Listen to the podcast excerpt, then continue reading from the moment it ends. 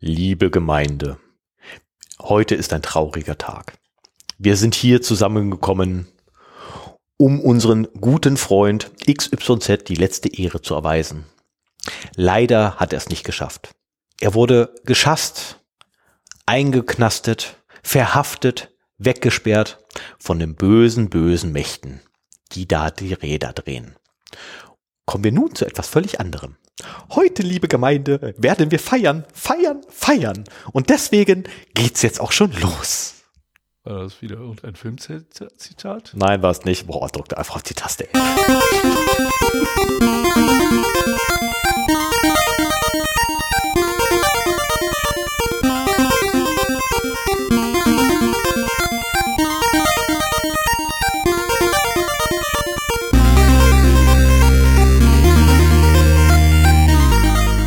Zero Day, der Podcast für Informationssicherheit und Datenschutz. Zwei bis dreimal im Monat setzen sich der Sven, hi Sven, und der Stefan, das bin ich, zusammen, um einfach mal das Intro des anderen zu sprengen.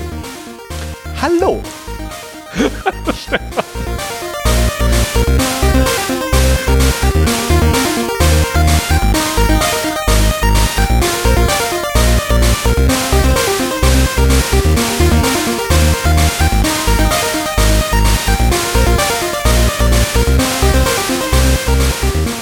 Timing musst du noch arbeiten.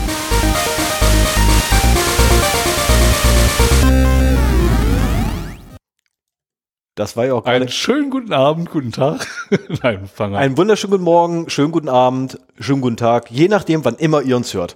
Wie ihr festgestellt habt, haben wir heute das Intro des jeweils anderen gesprengt, was nicht abgesprochen war. Nee. Davon mal abgesehen. Ähm, ich war nicht auf die Nachfrage von Sven vorbereitet.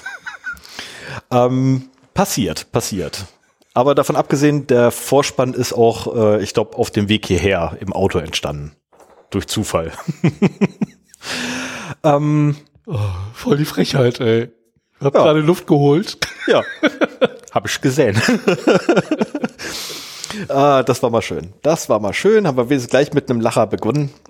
So muss es sein, da es heute wahrscheinlich die miserabelste Folge von allen werden wird. Nein, so schlimm wird das nicht. Wie, nicht so schlimm wie Folge 2? Ist so schlimm? Ich, ich habe keine Ahnung. Ich traue mich nicht mehr, die alten Dateien anzufassen. Ich habe ja, ich habe ja tatsächlich alle Dateien noch zu Hause, aber ich traue mich nicht. Die sind auch alle noch im Internet.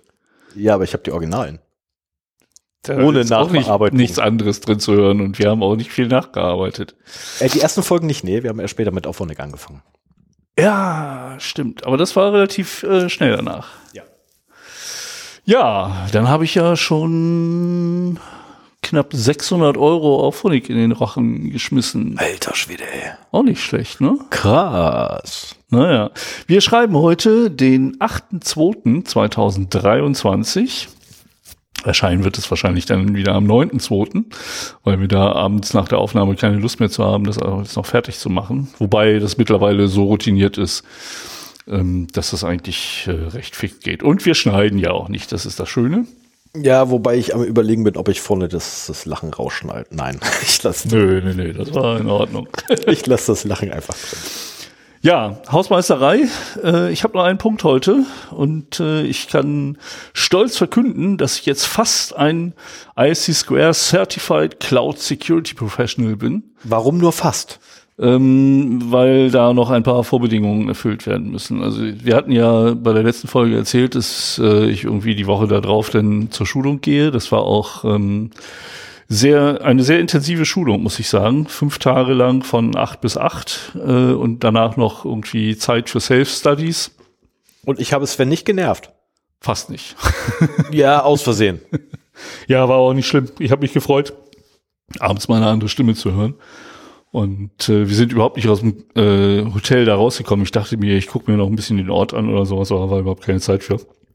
Es war keine von diesen Schulungen, wo man was lernt, sondern eigentlich nur, wo man auf die Prüfung vorbereitet wird. Und für mich war das halt so, ähm, ja, der die Bestätigung, dass ich Cloud-ready bin mit meinen Security-Geschichten. Und man hat halt jetzt durch diese Schulung oder durch dieses Training, durch die Vorbereitung, ich habe auch zwei Wochen vor, davor mich vorbereitet, ähm, einen sehr ähm, strukturierten Ansatz, wenn es darum geht, Cloud Security in irgendeiner Weise zu machen. Und äh, ich habe das ja schon in der Vergangenheit durchaus gemacht. Aber da ich, ich glaube, ich habe das auch mal erzählt in der Folge zu Cloud Security, dass ich finde, dass das so, so ein, wenn man von der traditionellen Informationssicherheit kommt, doch ein ganz anderer Ansatz ist, wo man sich erstmal dran gewöhnen muss und äh, wo man die verschiedenen Verantwortlichkeiten kennenlernen muss und die Möglichkeiten, die man da zur Verfügung hat. Und äh, das war eine sehr interessante Erfahrung. Fast bin ich es nur, weil diese Prüfung, nicht alles ist, was man ablegen muss, sondern man muss halt auch noch seine Erfahrung, seine berufliche Erfahrung nachweisen. Das sind irgendwie fünf Jahre in der IT, ja, schaffe ich locker, drei Jahre in der IT-Security, schaffe ich auch. Und ein Jahr in der Cloud Security habe ich auch schon gearbeitet. Insofern ist das eigentlich nur eine Formalität. Man muss sich dann jemanden suchen, der schon IC Square zertifiziert ist. Das ist die Organisation, die dieses Zertifikat ausstellt. Der CISSP, der ist auch sehr äh, bekannt und sehr anerkannt, ist auch von denen. Und glücklicherweise kannte ich genau einen, der das schon mal gemacht hat und äh, der sich dann auch äh, freundlicherweise bereit erklärt hat, äh, mich zu endorsen. Sprich, man schreibt dann seine berufliche Erfahrung auf, hängt nochmal Beweise in Form von Arbeitszeugnissen oder Bestätigungen an, gibt das dann alles ein, das guckt sich dann der Endorser durch, ruft unter Umständen noch die Referenzen an, die man da angegeben hat, um zu erfragen, ob das auch alles stimmt, was man da angegeben hat. Und äh, da bin ich schon überall mit durch. Jetzt warte ich noch darauf, dass das halt gereviewt wird. Wenn ich Pech habe, werde ich zufällig ausgewählt und auditiert. Sprich, dann muss ich noch mal am Telefon äh, nachweisen, dass ich das auch alles kann. Und das Allerwichtigste ist, man muss irgendwie 120 Dollar im Jahr äh, Mitgliedsbeitrag zahlen. War so klar. ähm, damit man halt dieses Zertifikat hat. Naja, und äh, also es ist äh, schon ein bisschen Aufwand, das zu bekommen. Deswegen werde ich auch im Gegensatz zu anderen Zertifikaten, die ich halt einfach aus, hab auslaufen lassen, ähm, weil ich einfach nur den Nachweis haben wollte, dass ich das gemacht habe, äh, hier zusehen, dass ich dieses Zertifikat behalte oder den Status erhalte. Und dazu muss man äh, CPE sammeln. Das sind äh, Continuous Improve, nein, Continuous Professional. Ach verdammt, eben wusste ich es noch, als ich mich vorbereitet habe. Auf jeden Fall sind das halt Punkte, die man sammeln muss ähm, im Laufe von drei Jahren. Und wenn man dann genug gesammelt hat, dann kann man sich ein neues Zertifikat ausstellen lassen, das wieder für drei Jahre gültig ist. Wie viele Punkte kriegst du pro Episode? Ja, das ist halt das Schöne. Äh, und äh, deswegen erzähle ich das hier auch, weil ich da auch euch einen Tipp geben wollte. Wenn ihr IC Square zertifiziert seid, ähm, könnt ihr euch für jede Stunde, die ihr bei uns zuhört, ein CPE aufschreiben. What? Und ich sogar noch für jede Stunde, die ich mich vorbereite. Also das ist natürlich, muss das noch genehmigt werden und so weiter. Aber ich habe äh, mit Leuten gesprochen, die das gemacht haben, die im Jahr irgendwie 55 Punkte sich haben dadurch aufschreiben lassen. Ähm, und äh, das ist natürlich, also wenn das durchgeht bei mir, dann brauche ich mich um die CPE nicht zu kümmern. Dann, also ich muss halt 90 CPE in drei Jahren schaffen, also 30 pro Jahr. Der CISSP äh, braucht 120. Wir machen, ja, aber wir machen 10 bis 12 Episoden pro Jahr. Minimum. Ja, so, A drei äh, Stunden. Genau, A drei Stunden. Dann sind wir bei, wir haben Kopfhörer auf, deswegen habt jetzt bitte Nachsehen, dass es alles 30 ein bisschen länger 36 dauert. plus Vorbereitung. Ähm, also ich hätte wahrscheinlich nach anderthalb Jahren meine Punkte schon zusammen, ne? die ich halt dafür brauche. Und man kann auch Zeitschriften lesen oder Bücher lesen, muss dann aber eine kleine Zusammenfassung schreiben oder man kann zu Schulungen gehen und so weiter. Und äh, ja, für mich äh, ist das halt ein echter Gewinn. Solange ich hier podcaste, brauche ich mir um CPEs keine Gedanken zu machen. Ich muss halt nur ein bisschen Buch führen darüber, wie viele Folgen wir machen, aber das steht ja alles bei uns auf der Webseite, auch wie lange die sind und so weiter. Ja, das ja, also gerade gerade wie lang eine Episode ist, äh, ganz ehrlich, im Zweifel rufst du mich kurz an und sagst, hier, guck mal kurz bitte nach, wie lang meine Autospur ist. das ist äh, Nö, das ist ja auch alles hier äh, bei uns. Ja, wie äh, gesagt, im Zweifel. Episodenliste so, äh, einsehbar. Ich habe hab ja alle Originaldateien, also das ist ja ja, ja, und dann, dann irgendwie noch zwei bis vier Stunden Vorbereitung pro Folge, je nachdem, mhm. ob ich das Thema hatte oder nicht. Und äh, da bin ich mal sehr gespannt, was daraus wird. Also, wenn ihr IC Square äh, zertifiziert seid und CPEs sammeln müsst, äh, schreibt euch auf, welche Podcasts ihr hört, die so im Security-Bereich sind. und ähm, macht euch da am besten ein Excel-Sheet oder sowas, äh, damit ihr, falls ihr da auditiert werdet, das dann eben auch äh, entsprechend nachweisen könnt. Und so werde ich das halt auch halten. Ich werde, was weiß ich, alle halbe Jahr mal eine Zusammenfassung machen, ähm, wie viel ich da gemacht habe. Und das ist auch, also für drei Stunden Sendungen, die wir zu zweit machen, zwei bis vier Stunden Vorbereitung, ist jetzt äh, realistisch. Eigentlich mache ich sogar über die Woche ein bisschen mehr aber da kann auch keiner irgendwie was dagegen sagen. Ja, und wenn das alles abgeschlossen ist, also wie gesagt, mein Endorsement ist jetzt schon fertig und IC Square nimmt sich vier bis wo sechs Wochen Zeit, um das zu reviewen und dann kriege ich eine Rechnung und wenn ich die bezahlt habe, dann darf ich mich endlich CCSP nennen und äh, ja, da freue ich mich drüber. Das freut mich auch für dich. Äh, ich habe auch noch was in privater äh Natur. Ich fahre Ende des Monats nach Dortmund für zwei Tage, drei Tage. Äh, also am 27. fahre ich nach Dortmund hin und bin dann da irgendwie den ganzen Abend. Und äh, am nee, 27. fahre ich hin, 28. habe ich dann Event und am 29. nach Event fahre ich dann wieder nach Hause. Also am 29. auch nochmal Event und dann fahre ich wieder nach Hause. Ähm, das Problem ist, ich habe keine Ahnung, was ich machen soll. Also, also ich, ich weiß nicht, weil ich am 27. abends im Hotel machen soll. So, jetzt bin ich in Dortmund im Hotel. Äh, die Innenstadt ist relativ nah dran. Ich glaube, dass es die Innenstadt ist. Ich weiß nicht, das Ding um den Bahnhof rum. Ähm, aber ich habe keine Ahnung, wo ich hingehen kann, um irgendwie was zu futtern oder so. Also, wenn irgendjemand gute Tipps hat für Dortmund, was ich da machen kann, könnte, ähm, bitte her. Äh, kein Thema, ähm, nehme ich dankend an, weil ich habe da echt keine Ahnung. Ja, Zweifelsfall fällt da noch ein kleines Hörertreffen ab. Dortmund ist groß genug, dass da der ein oder andere vielleicht sitzen könnte. Ja, es war jetzt so die Hoffnung, dass man da irgendwie noch ein nettes Gespräch abends kriegt, weil ansonsten sitze ich ganz alleine in meinem machst Zimmer. Du das erste Hörertreffen ohne mich, das ist ja gar nicht toll. Ja, ich kann dich anrufen. Super. Dann bist du zumindest audiospurmäßig dabei. Und nein, ich werde kein Recording-Equipment äh, mitnehmen. Äh, ich habe meinen, meinen Kunden, den ich dort besuche, habe ich bereits gefragt gehabt, ob äh, das eventuell möglich wäre und es wurde sehr stark verneint. Aufgrund der Thematik, die ich dort behandle. Okay. Wolltest du gleich ein Interview führen oder was? Ja, ja, aber ähm, nein. Macht nichts, dafür hat mir ein anderer Kunde zumindest nicht Nein gesagt. Er hat auch nicht Ja gesagt, aber er hat nicht Nein gesagt. Na. Aber da geht's auch dann um was ganz andere, um eine ganz andere Thematik, die hat dann nichts mit dem beruflichen Umfeld zu tun. Ähm, hat nur mit seinem beruflichen Umfeld zu tun, aber halt nicht mit dem, was ich da beacker. Äh, ja. Ähm, genau. Und der letzte Punkt für meine Hausmeisterei, der steht nicht in den Shownotes drin, äh, mache ich jetzt trotzdem. Ursprünglich wollte ich es nicht machen, egal. Das Unternehmen aus Hannover sucht immer noch Leute, die bereit sind, Informationssicherheitsbeauftragte oder Datenschutzbeauftragte zu werden. Also wenn ihr Interesse habt, da irgendwie in die Richtung zu gehen, sagt Bescheid, machen wir. So, das war auch der kurze. Weil Werbung soll nicht so, nein, ist ja keine Werbung, also Gottes Willen. Ja, ich könnte doch mit meinem missglückten Recruiter-Gespräch äh, was erzählen. Oh, das mache ich dann bei Bedarf, wenn wir uns dann noch dran erinnern und äh, genug Zeit ist. Äh, bei genau. Fun and Other Things. Ja, schreibe ich jetzt da rein, das äh, weißt du. Da ne? werde ich, ja, kannst, kannst du gerne machen. Missglücktes Recruiter-Gespräch, das ist cool. Da bin ich ja immer Freund von.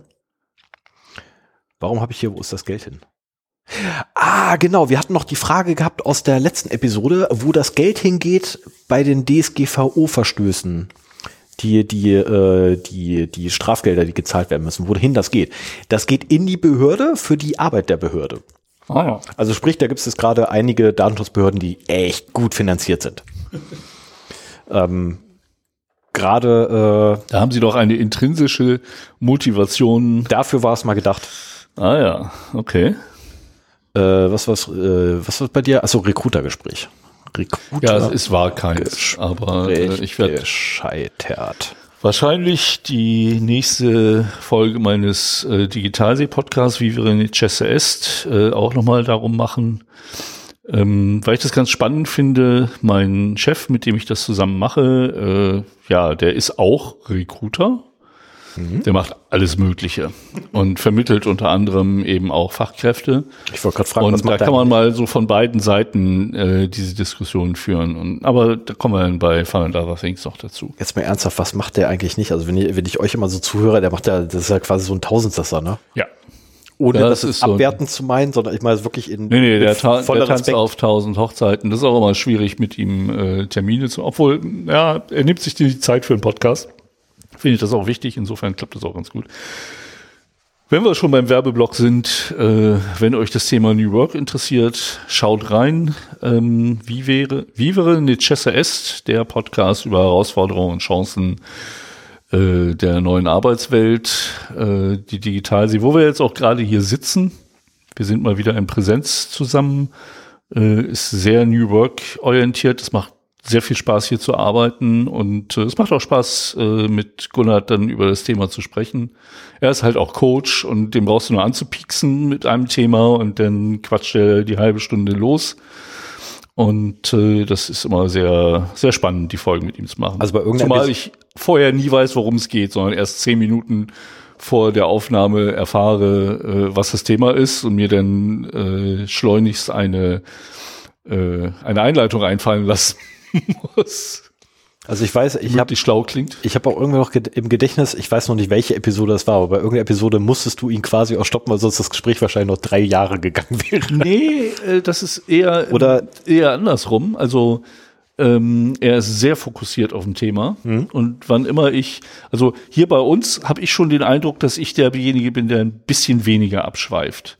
Aber da, wenn ich irgendwie auch nur so, so ein bisschen vom Thema abschweife, fängt er mich sofort wieder ein und dann geht's wieder um, um das Thema. Also das äh, ist, ist lustig mit anzusehen.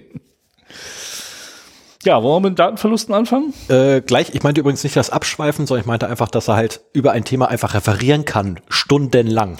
Ja, aber meinte er er, achtet auch sehr auf die Zeit. Also das ist, er ist Okay. sehr, sehr eng getaktet und insofern hat er auch nicht die Möglichkeit, da so stundenlang drüber zu reden. Dann können wir besser noch eine zweite Folge dazu machen. So, Moment, ich muss ganz kurz hier Hundehaare entfernen. so, jetzt können wir mit den Datenverlusten los. Ja, dann fange ich mal an. Und zwar habe ich einen mitgebracht äh, vom 20. Januar diesen Jahres, dieses jungen Jahres. Da hat nämlich T-Mobile äh, die Daten von 37 Millionen Accounts verloren. Du reißt die Augen so auf, hast du es nicht mitbekommen? T-Mobile? Ja. Deutsch, Ja, Deutschland oder? äh, ich denke nicht, aber das steht hier nicht. Also ich habe USA mitgekriegt, deswegen bin ich jetzt gerade. Ja, ich, ich meine auch, es wäre USA gewesen, aber ich habe hier bei den Sachen, die ich mir ausgeschrieben habe, das nicht aufgeschrieben. Das würde ich gut finden. Ähm, auf jeden Fall sind da die persönlichen Daten von 37 Millionen aktuellen Postpaid- und Prepaid-Kundenkonten äh, über eine Schwachstelle in deren API gestohlen worden oder herausgeholt worden. Und äh, dieser Zugriff dauerte ja anderthalb Monate an. Also am 25. November 22 ähm, haben die angefangen, über die API Daten abzugreifen und der Mobilfunkanbieter entdeckte diese Aktivität am 5. Januar 23. Und schon einen Tag später sperrten sie den Zugriff des Angreifers auf die API. Aber anderthalb Monate, da kann man schon eine ganze Menge abgreifen. Natürlich betonen sie wieder, dass äh, die Angreifer keinen Zugriff auf Führerscheine oder behördliche ID-Nummern, Sozialversicherungsnummern, Steuer-IDs, Passwörter oder PINs oder Zahlungskarteninformationen oder andere Finanzdaten ermöglichten. Das ist ja immer sehr wichtig. Ich habe übrigens in meiner Schulung auch gelernt, äh, dass das äh, über Tokenization äh, gemacht wird und äh, da man halt für diese ganzen Zahlungsgeschichten spezielle Drittanbieter nutzt, die halt PCI DSS zertifiziert sein müssen und so weiter und das halt für ein normales Unternehmen recht hoher Aufwand wäre, kriegen diese Unternehmen, die gebreached werden, im Prinzip auch äh, diese Zahlungsdaten gar nicht zu Gesicht. Die kriegen halt einen Token. Anhand dieses Tokens kann man halt beim Drittanbieter äh, nachfragen, welche Sache das war und vielleicht auch stornieren, wenn, wenn das angefragt wird oder so. Aber ähm, diese Daten liegen in der Regel nicht in den, äh, also Zahlungsdaten, Kreditkarten und so weiter liegen in der Regel nicht bei diesen äh, Anbietern vor, sondern bei den Drittanbietern, die die Zahlungsabwicklung machen. Das ist auch bei jedem Shop so. Deswegen ähm, ist das nichts Besonderes, wenn diese Shops, wenn sie gebreached wurden, sagen, ja, es sind keine Kreditkartendaten abgeflossen. Ja, die liegen halt woanders und anscheinend, ich habe noch nicht so oft gehört, dass die gebreached wurden. Nur die Token sind weg. Ja, genau. So, aber ist natürlich trotzdem was abgeflossen. Und was war das? Äh, Name, Rechnungsadresse, E-Mail, Telefonnummer, Geburtsdatum, T-Mobile Kontonummer und Informationen wie die Anzahl der Leitungen auf dem Konto und so weiter. Also genug Daten, um ein sehr schönes äh, Phishing vorzubereiten. Wenn ich mir jetzt vorstelle, dass ich eine Mail bekomme, die sehr nach T-Mobile aussieht, wo diese Daten zum Teil drin enthalten mhm. sind, ähm, dann klicke ich auch sehr schnell mal auf einen Link, wo ich mich dann einloggen soll. Die Seite sieht natürlich auch sehr gut aus und äh, da könnte man dann sehr schnell auch Zugangsdaten abfischen. Also es wäre ja auch mal interessant, irgendwie die Daten zu sehen, also für mich zumindest, weil ich bin ja Kunde bei TT, also mein, mein Mobilfunkvertrag ist bei T-Mobile. Ähm, äh, ich hoffe ja mal, dass es die Amis waren, die getroffen wurden. Auf der anderen Seite, wenn es die Deutschen waren, wäre ich zumindest an meinem Datensatz interessiert, weil da ja die Kundennummer drin ist. Die bräuchte ich eigentlich. Und ich habe meine Kundennummer nicht mehr. Ja, aber die lässt sich herausfinden. Ja, das ist ein Anruf, also ja, ist ein Anruf entfernt, aber ich habe hab keinen Bock anzurufen. Ja. Das ist so wieder ewig in den Warteschlangen und oh, kein Nerv.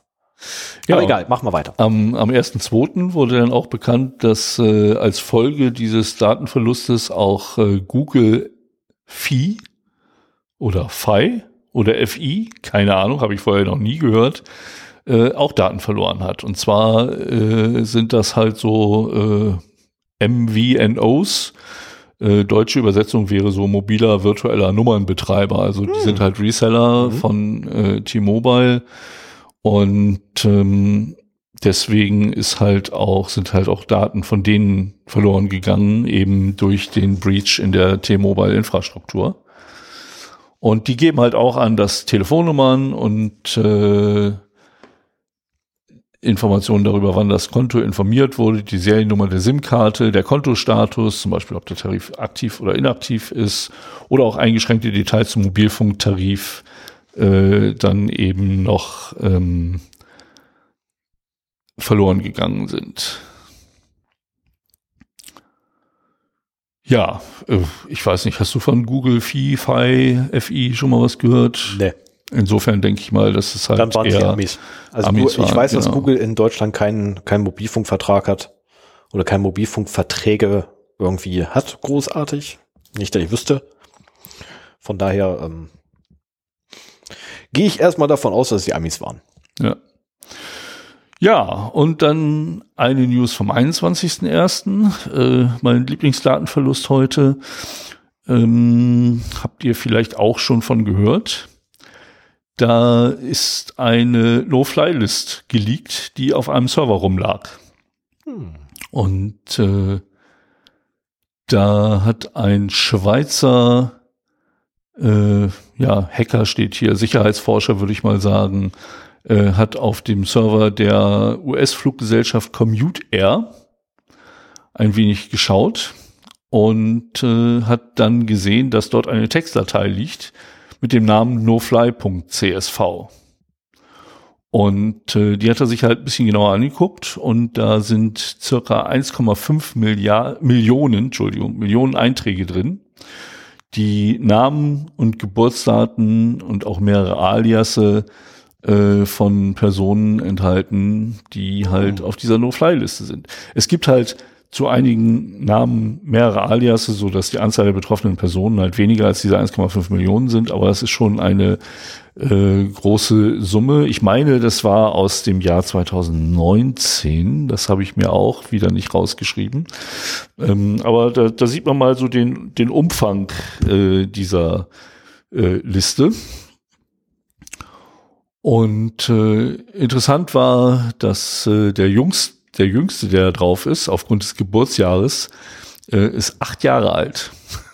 Okay. Also es gibt auch schon achtjährige Kriminelle, die, aber was weiß ich, vielleicht sind das irgendwie Angehörige von irgendwelchen Oligarchen oder von irgendwelchen Mafiamitgliedern, keine Ahnung. Oder, oder von, von Leuten, die völlig unschuldig auf diese Liste gekommen sind. Das ist ja auch immer das Problem. Also würde mich ja auch wieder interessieren, ob ich da drauf stehe. Ja, das kann ich mir nicht vorstellen. Sorry, verschluckt an eigener Gehässigkeit. Ja, wir haben immer noch, wir haben immer noch Sorry. keine Äh, Nee, wir brauchen dringend so eine, so eine Mute-Taste. Taste, genau. Ich, zu Hause habe ich ja eine über Stream Deck, aber Wenn Hier wir an Hardware dranhängen, mit. haben wir es irgendwie nicht. Wir brauchen echt einen in Hardware. Im Idealfall mit so einem Kippschalter, wo es jedes Mal Knack macht. Ja, das ist doof. Knacken soll's nicht. So, was haben wir noch? Äh, Vierter, zweiter. Hm, Die letzte Generation hat auch Daten verloren. Ähm, und die hatten ein großes Datenleck auf einem, auf einer Liste, die über Google Drive zugänglich war und die enthielt persönliche Daten von mehr als 2200 Personen, die mit dieser Bewegung in Kontakt standen. Und äh, die Datensätze enthielten unter anderem Telefonnummern, E-Mail-Adressen, Wohnorte, Angaben zu besuchten Seminaren und Trainings, Angaben zur Bereitschaft im Rahmen von Protesten ins Gefängnis zu gehen, sowie teilweise Details über die Lebenssituation und Auszüge aus E-Mails. Hm. Ja. Bei mehr als 250 Personen wurde die Bereitschaft für ihre Überzeugung ins Gefängnis zu gehen vermehrt, berichtete die Quelle hier. Kur kurze Frage. Kann man das als politische Ansicht definieren? Ja, ich habe ja hier äh, schon in den in meinen Notizen nochmal aufgelistet, was die DSGVO in Artikel 9 sagt. Äh, Äh, Artikel und 9 sind besonders- schützenswerte Daten. Genau. Politische Meinung, Ja, auf jeden Fall. das- Und de- insofern, Deswegen frage ich gerade, weil das Ja, ist mir auch gerade hier Rasse, Ethnie, politische Meinung, ähm, biometrische Informationen. Äh, das sind besonders schützenwerte Sachen. Gesundheits, äh, äh, Gesundheitsdaten ebenfalls. Äh, habe ich die Religion schon gewählt, äh, genannt. Ich glaube, ich habe sie schon genannt. Ähm, oh Gott, ey, ja, da du kannst steht doch mir, einfach ablesen hier. Das steht da. das hilft. Ich habe ich hab nur ganz dick fett bei dir beim Durchscrollen DSGVO gesehen gehabt. Aber, Artikel aber ja, das 9, ist, ja, äh, genau. hat er da hier, okay. Aber lass mal kurz gucken, was ich so habe. Also ich habe die politische Meinung, habe ich. Rasse, Ethnie, ja, habe ich. Religion, habe ich. Gewerkschaftszugehörigkeit, Mensch, siehste, Genetische Daten. genetische Daten, Biometrie, ja, habe ich auch. Gesundheitsdaten habe ich erwähnt.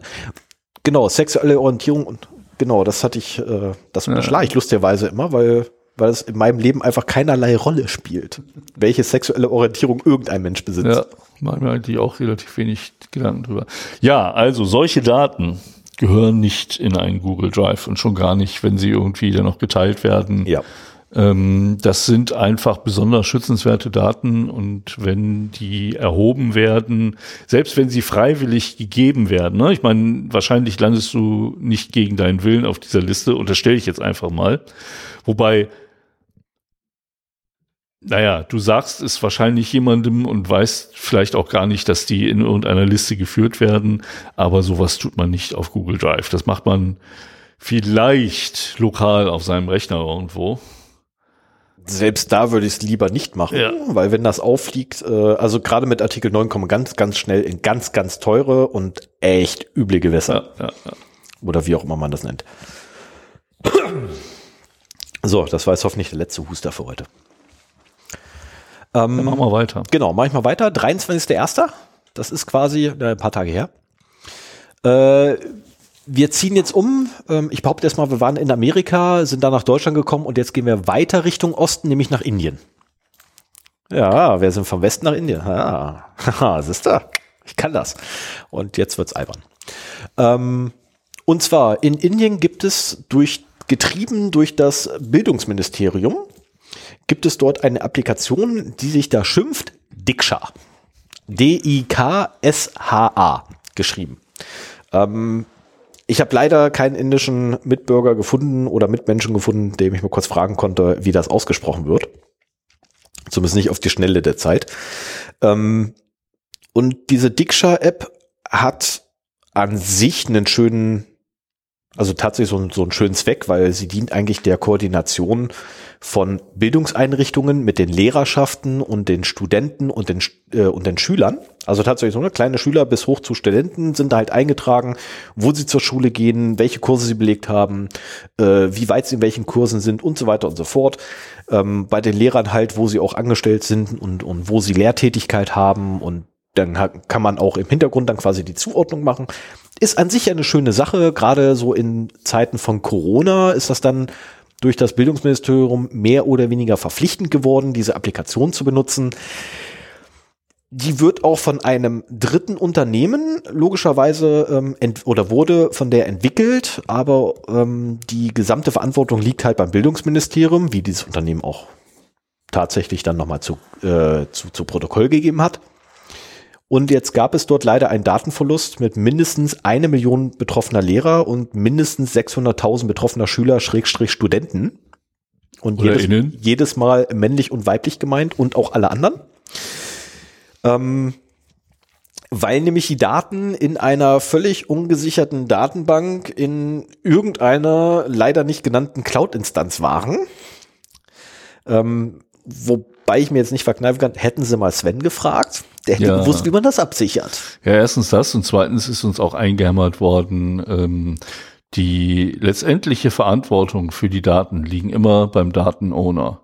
Diese Verantwortung für diese Daten kann man nicht abgeben. Wenn man sie in eine Cloud legt, muss man sich darüber informieren, wie die dort behandelt werden, äh, wie die verschlüsselt werden, ob sie überhaupt verschlüsselt werden, ob sie halt äh, ein einem Berechtigungskonzept unterliegen. Also selbst wenn sie verschlüsselt waren, die Dinger waren frei einsehbar und lesbar. Ja, ja. Ähm, also nein, da war nichts verschlüsselt, davon abgesehen, äh, so viel kann ich schon mal, bevor jetzt irgendwer einer, einer gleich auf den Link klicken möchte, die lagen komplett unverschlüsselt da rum, man konnte sich die Dateien einfach runterladen und die eine Million und 600, äh, die zwei Werte quasi für die Lehrerschaft und für die Schule, Schüler bzw. Studentenschaft, ähm, die kommen halt einfach nur aus zwei einzelnen Dateien. Äh, da lagen mehr als diese zwei Dateien rum. Aber man weiß halt nicht genau, wie viele wirklich betroffen sind. Ähm, dafür hätte man sich alles angucken müssen und dann Unique drauf und, und, und. Aber was ist denn überhaupt weggekommen?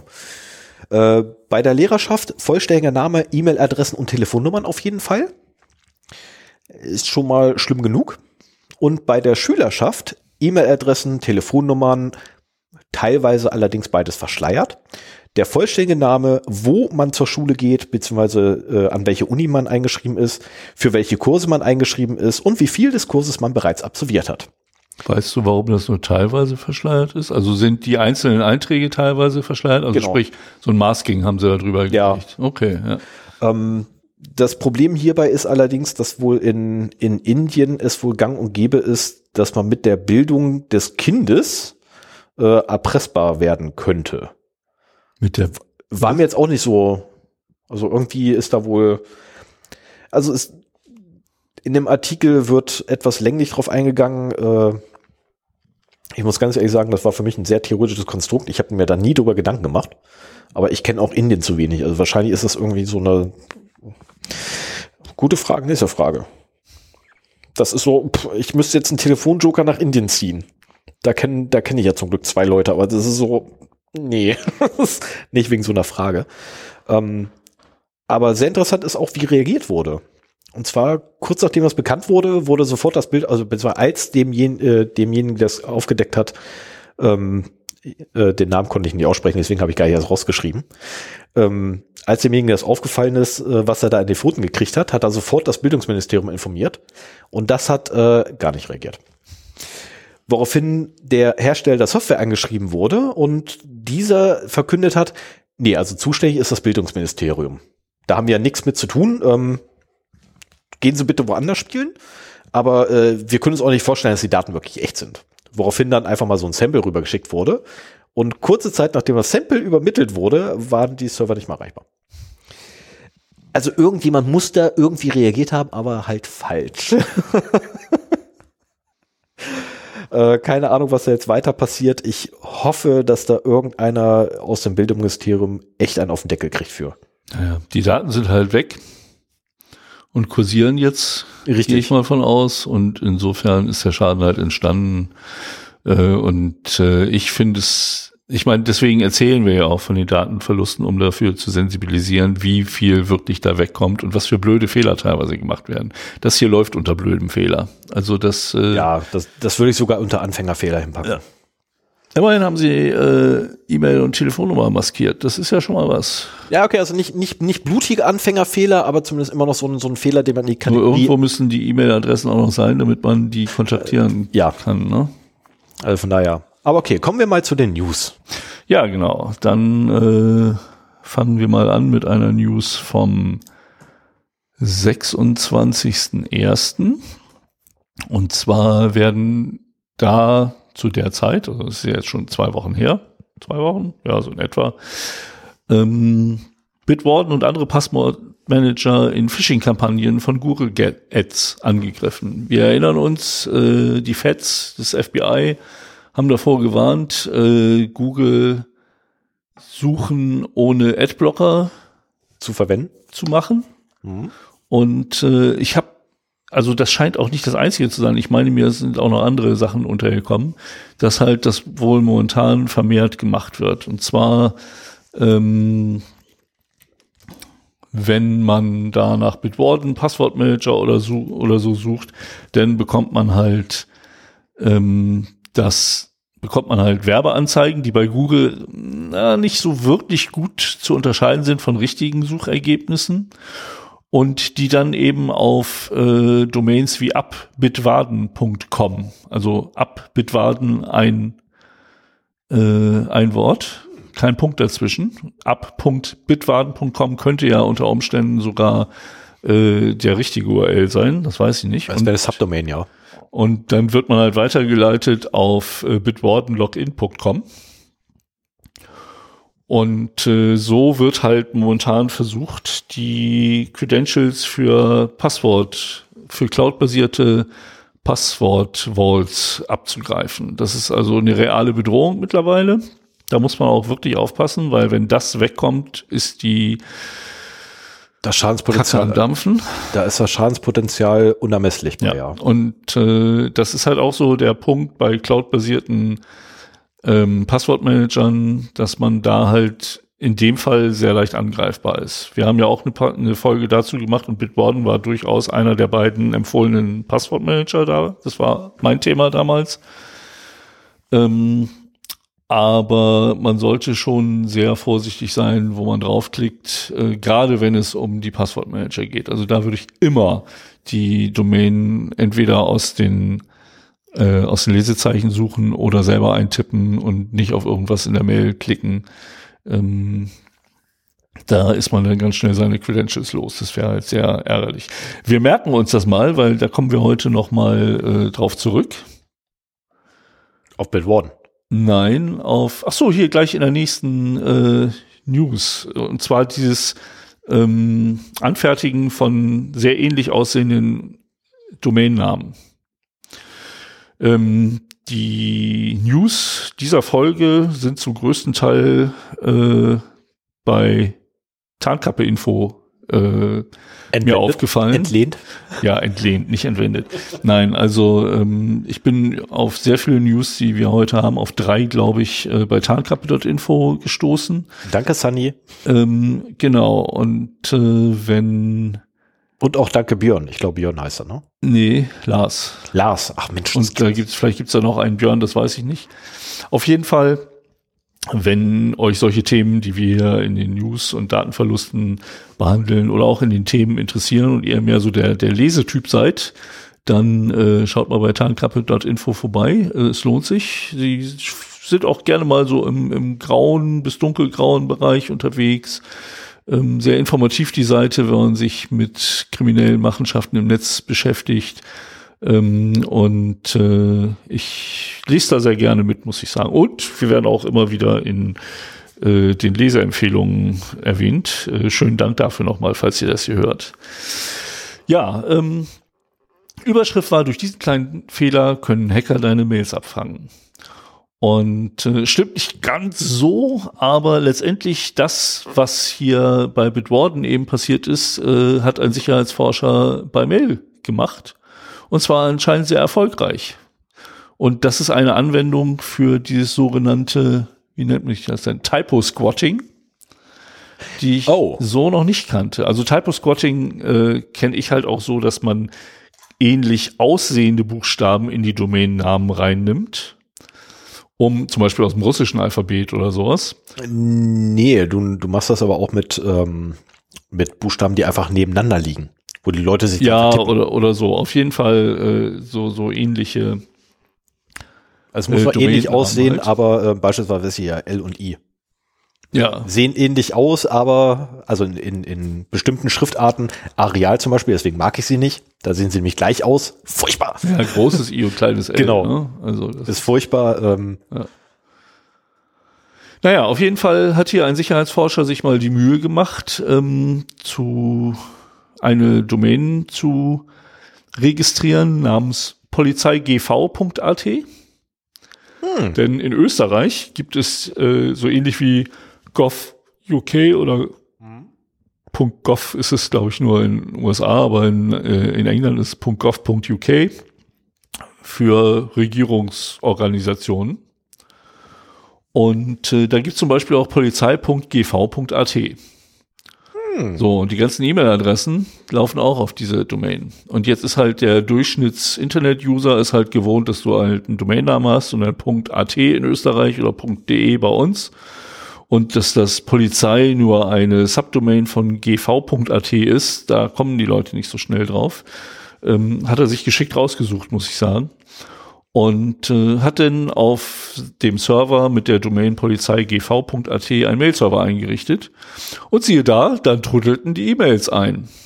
Und auf diesem Weg hat er so äh, durchaus um die 100 Mails, die eigentlich an die Polizei gerichtet waren, abgegriffen. Oh. Und darunter waren halt Sprachmemos, Bilder von Reisepässen, vertrauliche Dokumente, äh, zweimal sogar ein Obduktionsbericht. Ähm, sind eigentlich Gesundheitsdaten von Toten noch Artikel Ja. 9 Daten? Ja, Okay. Also ist, auch äh, das, weil du ja ange, weil ja der Schutz endet nicht mit deinem Tod. Nein, da gehören noch Angehörige dran. Ja.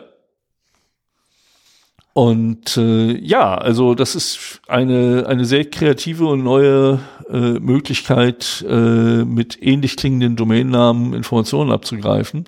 Das ist natürlich, wenn man jetzt, was weiß ich, ein E-Mail bei gmail.com hat, äh, ist das nicht so attraktiv, denn da irgendwie was in der Richtung zu machen. Wobei, Oh, Ja. Ich kann, ich kann dir gerne, nein, kann ich natürlich nicht, weil äh, ich habe die E-Mails alle nicht mehr, aber ähm, ich kann dir gerne nach der Aufnahme mal erzählen, was ich also für schöne E-Mails reingekriegt habe. ja, von, von ähnlich klingenden Leuten. genau, von, also von, von Leuten, die einen ähnlichen Namen haben. Ja.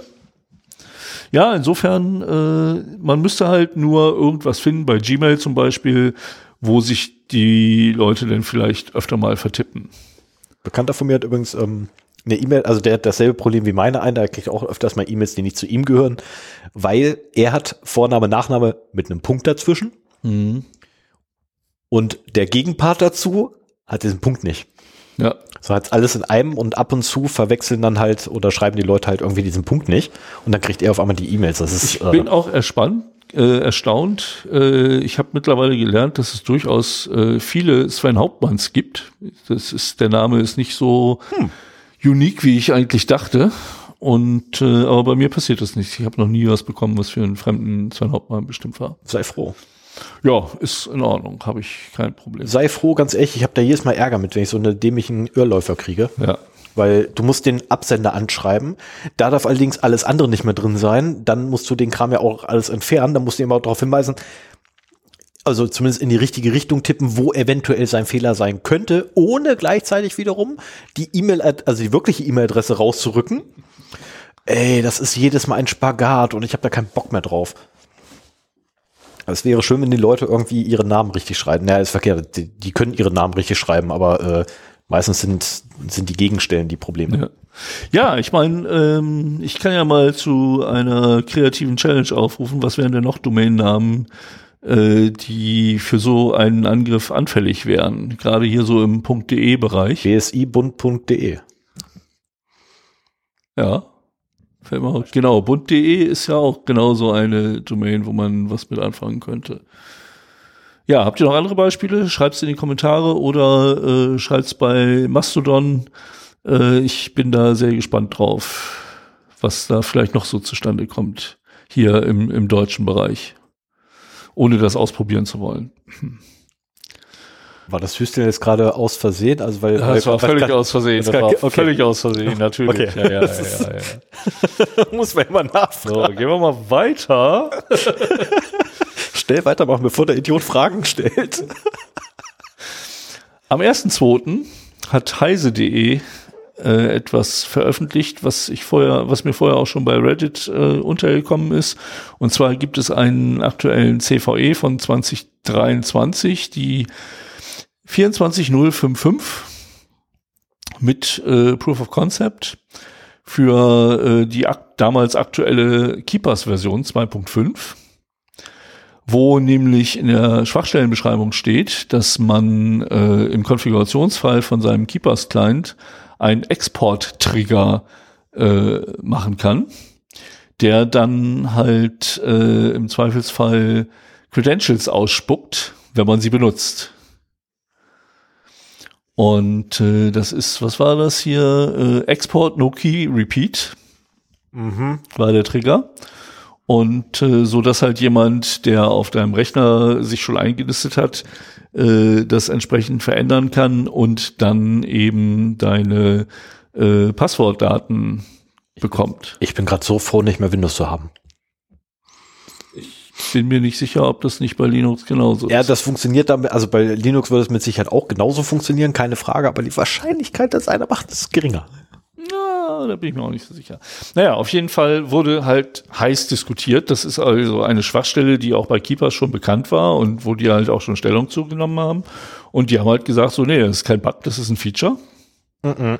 Ähm, ja, lass mich mal weiterreden. Sie, sie haben nicht ganz Unrecht, ne? Sie sagen halt so, ein Angreifer, der ähm, in der Lage ist, die Konfigurationsdatei zu beschreiben von Keepers, der hat auch ganz andere Möglichkeiten. Der kann auch das Executable zum Beispiel austauschen äh, oder ein Keylogger installieren und damit äh, auch das Masterpasswort vielleicht abgreifen und so weiter. Also ähm, das äh, Threat Model ist für diese Bedrohung eigentlich nicht gebaut oder enthält das nicht, weil sie sich sagen, wenn jemand äh, diese Art des Zugriffs schon hat, dann äh, ja, gibt es auch andere Möglichkeiten, da dran zu kommen. Ja, aber nur weil jemand andere, ich meine, gut, jetzt, jetzt fangen wir echt die Diskussion dazu an, aber nur weil jemand, nur weil es eine andere Möglichkeit gibt, das gleiche Ziel zu erreichen, heißt es nicht, dass ich jetzt einen zusätzlichen Weg aufmachen muss. Genau. Ja, und also das wurde halt heiß diskutiert. Ne? Keepers hat halt seine Stellungnahme geschrieben, mhm. Sicherheitsexperten haben das halt als ähm, Sicherheitslücke gesehen. Und ich muss auch sagen, ich habe hier in meinen Notizen Infostealer mit ganz vielen Ausrufezeichen mhm. äh, hingeschrieben. Äh, für die ist das natürlich ein gefundenes Fressen. Ja. Wenn man schon einen Infostealer auf seinem Rechner hat, dann äh, könnte der halt damit relativ einfach Credentials abgreifen.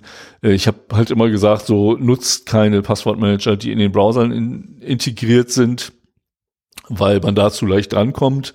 Und jetzt kommt man plötzlich genauso leicht äh, an Keepers Daten. Das wäre nicht schön. So, und als ich mich hier schon hingesetzt hatte, heute bei der Digitalsee, auf dich gewartet habe, ähm, da kam dann eine Meldung rein, Keepers hat das gefixt. Also in der aktuellen Version oh. 2.53 äh, haben sie äh, einen Change drin, dass dieser Export zum erneuten Eingeben des Masterpassworts auffordert und insofern halt nicht mehr so einfach machbar ist. Und äh, das finde ich auch völlig in Ordnung. Also ich, ich kenne kein Szenario, wo dieses Feature sinnvoll ist. Das ist halt äh, einfach eine weitere Sicherheitslücke. Und ja, man muss aufpassen, dass sein, sein Rechner nicht von einer Malware infiziert wird, die dann eben auch Zugriff auf deinen Vault hat. Äh, das wäre halt ein potenzielles Sicherheitsrisiko bei Keepers auf jeden Fall. Aber das ist also, wenn, wenn man eine Malware auf seinem Rechner hat, einen Infostealer oder sowas, dann hat man sowieso ein, ein Riesenproblem. Weiß nicht, wie ich das sonst so sagen soll. Aber ähm, zumindest diese Sicherheitslücke ist jetzt auch äh, gefixt und das ist auch absolut sinnvoll, dass sie das gemacht haben. So, dann kommen wir gleich zum, oder du siehst so nachdenklich aus, willst du nee, was ich, zu sagen? Ich, ich, ich bin gerade gerade noch dabei, die das Argument, ähm, ja, also wenn, wenn jemand schon den Zugriff hat, dann hast du ein ganz anderes Problem ähm, nachzuvollziehen, weil das ist so, das ist ein Bullshit-Argument. Naja, Sorry, aber die, aber die ähm, die Bedrohung durch Infostealer ist real? Ja, natürlich. Keine Frage. Ich, ich sage auch nicht, dass es nicht real ist, dass wenn jemand einen oder wenn jemand schreibenden Zugriff auf meine Platten hat, dass er dann irgendwie äh, ganz andere Sachen machen könnte, um dran zu kommen, keine Frage. Aber das Risiko zusätzlich zu erhöhen oder oder den den Angriffsvektor, ja, das ist halt, das ist halt ein äh, zusätzlicher Angriffsvektor. ja, das ist ja. das ist halt ein Bullshit-Argument und das auch noch verteidigen zu wollen, ist irgendwie so meh. Ja. Also mich würde zum Beispiel interessieren, und wenn von unserer Hörerschaft das jemand weiß, könnt ihr das auch gerne äh, kommentieren, äh, wie zum Beispiel Keepers über meinetwegen Plugins, ich nutze hier Key, ähm, dann in Webseiten zum Beispiel die Passwörter eingibt. Wenn das über Autotyping geht, also es gibt die Funktion bei Keepers, dass man äh, Autotyping mit Ctrl V anspeist und dann äh, wird halt in die ich glaube, in das letzte Fenster, in, die, in das Passwort- und Usernamenfeld per ja, Nee, es wird, Typing-Simulation. es wird Alt-Tab gedrückt, damit in das letzte aktive Fenster hochkommt und da wird einfach gnadenlos losgetippt, Genau. völlig egal, wo dein Fokus lag. Und, Ja, und das nach ist dem halt- ersten String wird ein Tab gemacht und dann kommt der nächste String und da wird Enter gedrückt. Ja, und das ist halt etwas, was halt ein Keylogger auf jeden Fall abgreifen kann. Wenn jetzt ein Passwort eingeführt, eingefügt wird in eine Webseite über so ein Plugin, äh, erwarte ich eigentlich, dass da andere Mechanismen zum Tragen kommen, die halt äh, nicht von einem Keylogger ähm, abgegriffen werden können. Aber das weiß ich nicht und deswegen, wenn das jemand zufällig weiß, äh, sagt es uns. Äh, ich würde das dann in der nächsten Hausmeisterei nochmal klarstellen. So, dann vom 3.2.23 wieder tarnkappe.info. Die haben nämlich eine ähm, Studie gefunden, wo die, die sehr schön in das Thema unserer Folge von äh, in unserer Folge 99 passt, das Business mit euren Passwörtern. Und zwar wurde in dieser Studie nochmal zusammengetragen, was denn so Kommunikations- und Social-Media-Accounts wert sind. Und da gibt's jetzt eine lange Tabelle, ich werde die nicht alle vorlesen, äh, ihr könnt auf, in den Shownotes auf den Link klicken und dann findet ihr da weitere Infos. Aber äh, eine lange Tabelle, wo jemand sich die Mühe gemacht hat, von Januar 22 bis Januar 23 mal zu gucken, äh, wo liegen denn so ungefähr die Preise für welche Accounts, wenn man die halt im Darknet kauft. Bei welcher Datenmenge? Einzelne Ich Accounts? oder? vermute, das stand leider nicht dabei, ich vermute äh, einzelne Accounts. Okay. Denn ich denke, im Bulk sind die deutlich billiger. Also wenn man, was weiß ich, hier irgendwie 10.000, 100.000, eine Million Accounts von irgendwas kauft, dann zahlt man solche Preise nicht. Da gibt's Das sind dann wahrscheinlich eher auch ähm, äh, qualifizierte Accounts, also die halt verifiziert sind und äh, dann einzeln abgegeben werden. Und äh, so die, der höchste Preis ist so bei 45 Dollar anzusetzen. Für LinkedIn komischerweise, was mich sehr gewundert hat, dass das so hoch ist. Also Facebook ist nur bei 14 Dollar, wenn wir jetzt mal auf Social Media zu sprechen kommen. Ne? Also ähm, da steht LinkedIn eigentlich ziemlich alleine da und danach geht's dann ab 14 Dollar abwärts mit Facebook, Discord 12, Instagram 12, Snapchat 11, Twitter 10. Das ist überhaupt noch was. Äh, Was egal. kostet Mastodon-Account? Das steht hier nicht. Ein Reddit-Account kostet nur 6 Dollar und ein TikTok-Account 8 Dollar. Keine Ahnung. Und ähm, wenn man Kommunikationsservices sieht, äh, ist Gmail da ganz oben. Also ein Gmail-Account äh, kostet auch 45 Dollar. ja, klar, weil jeder Webserver das Ding annimmt. Ja, erstens das. Ja, jeder und zweitens äh, kann man damit natürlich auch sehr, sehr schön verknüpfte Accounts breachen. Ne? Also wenn man dann äh, ein Passwort-Reset beantragt, kriegt man das Ergebnis gleich ins eigene Postfach und ähm, kann damit noch mehr anfangen. Danach gefolgt von Sa- WhatsApp für 18 Dollar, also der Das ist schon ein guter Preissprung. die Lücke ist beträchtlich. Zoom kostet 10 Dollar, Skype 8, Telegram 6, Signal 6. Und äh, das, was halt eigentlich so als einzelne verkauft wird, weil Social Media und Communication würde ich sagen, das wird auch viel im Bulk verkauft. Aber hier Entertainment, Apple Music ist am höchsten bewertet mit 15 Dollar. Hätte ich Hä? nicht gedacht. Warum? Da gibt's doch nur Schrott. Will ich jetzt gar nicht beurteilen, aber ich hätte gedacht, dass die. Videostreaming-Dienste ganz oben sind. Aber es ist auch so, dass erst nach Apple Music dann Disney Net und Netflix folgen mit jeweils 14 und 12 Dollar. Dann kommt wieder Spotify mit 12, Hulu 11, Twitch 11, HBO Max 10, Amazon Prime Video 9. So, wahrscheinlich haben das eh die meisten. Naja, und dann haben wir halt hier noch ähm, Other ist Patreon für sieben und Quora für vier Dollar der Account. Und was nochmal interessant ist, ist auch so die Preise für Engagement. Und zwar sind das jetzt Tausender-Preise. Klicks. Wir kaufen uns Klicks. Twitter-Retweets, 1000 Twitter-Retweets werden hier angegeben, werden mit 25 Dollar bezahlt. Oh. Sven, Äh, hast du 25 Dollar? Ich habe ja. da einen Tweet. Ist halt auch die Frage, ob das äh, welche mit dem blauen Haken sind oder mit dem grauen Haken oder mit dem goldenen Haken oder gar keinem Haken. Da ist ja momentan viel Power drin. So Twitch-Followers, äh, 1000 Stück, 12 Doll- Dollar. Instagram-Likes auch 1000 Stück, 11 Dollar. Facebook-Likes 8 Dollar und Instagram-Followers auch wieder 1000, 6 Dollar. Was gerade auffällt, Facebook hat echt verloren ne, in dieser Auflistung. Ja. Also alles, was irgendwie mit Facebook zu tun hat, ist weniger wert als alles andere. Ja, bis auf WhatsApp. Also die sind ja bei Communication quasi die zweithöchsten. ja, okay, aber das liegt einfach nur daran, dass es Länder gibt, wo WhatsApp mit dem Internet gleichgesetzt wird. Ja, Facebook vor allen Dingen mit dem Internet gleichgesetzt wird. Ja, aber Facebook ist nichts mehr wert.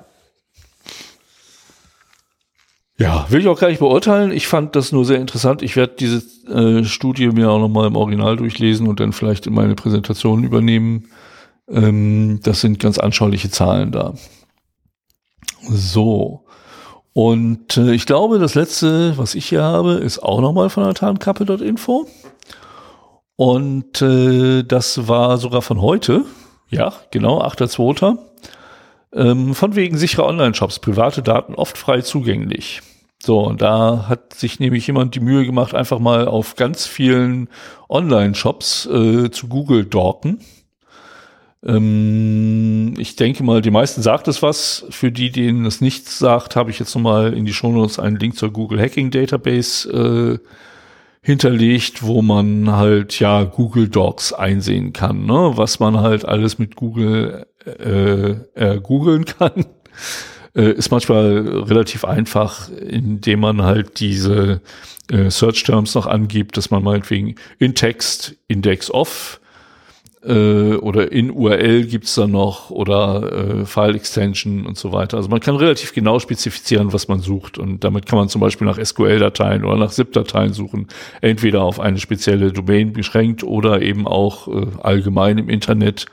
Und äh, da findet man schon relativ viel. Also das sind ja auch immer wieder Sachen, die von irgendwelchen Sicherheitsforschern dann äh, hochgespült werden, weil sie halt mal wieder was Kreatives gefunden haben, wonach man suchen kann und was dann halt äh, interessante äh, Daten äh, nach oben schwemmt. So, ähm, diese Forscher haben sich 2037 Shops vorgeknöpft. Äh, aber das lässt sich auch relativ gut automatisieren. Ne? Du suchst ja halt die Domains von diesen Shops und dann schmeißt du da halt automatisierten Suchen drauf. Und bei 250 Pro davon, also knapp 12 Prozent, äh, fanden sie ZIP, SQL und TAR-Archive in öffentlichen Webordnern.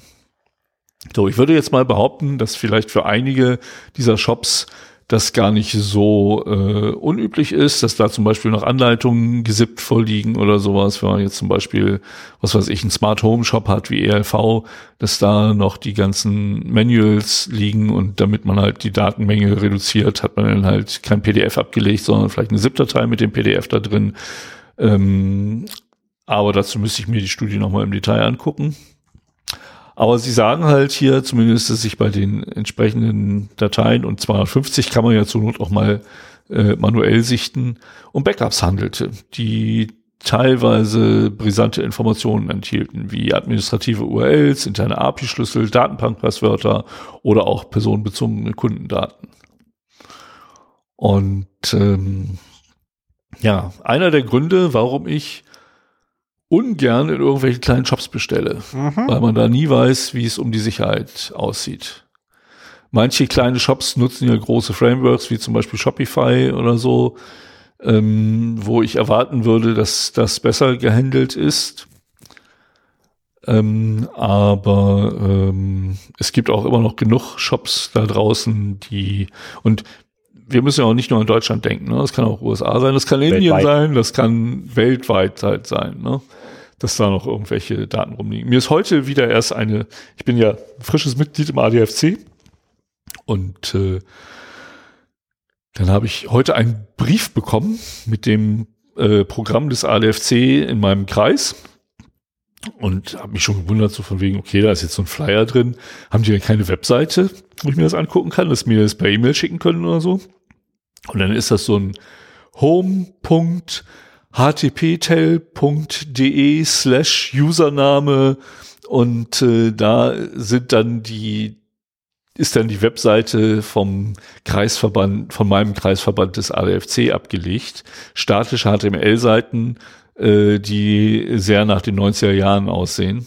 Und wenn ich mir denke, so von wegen, wenn es ein Jahresprogramm äh, des ADFC schneller schafft, per Post und Flyer bei mir anzukommen als auf der Webseite, wo das von 2022 drauf ist. Was, wofür steht ADFC? Allgemeiner Deutscher Fahrradclub. Danke.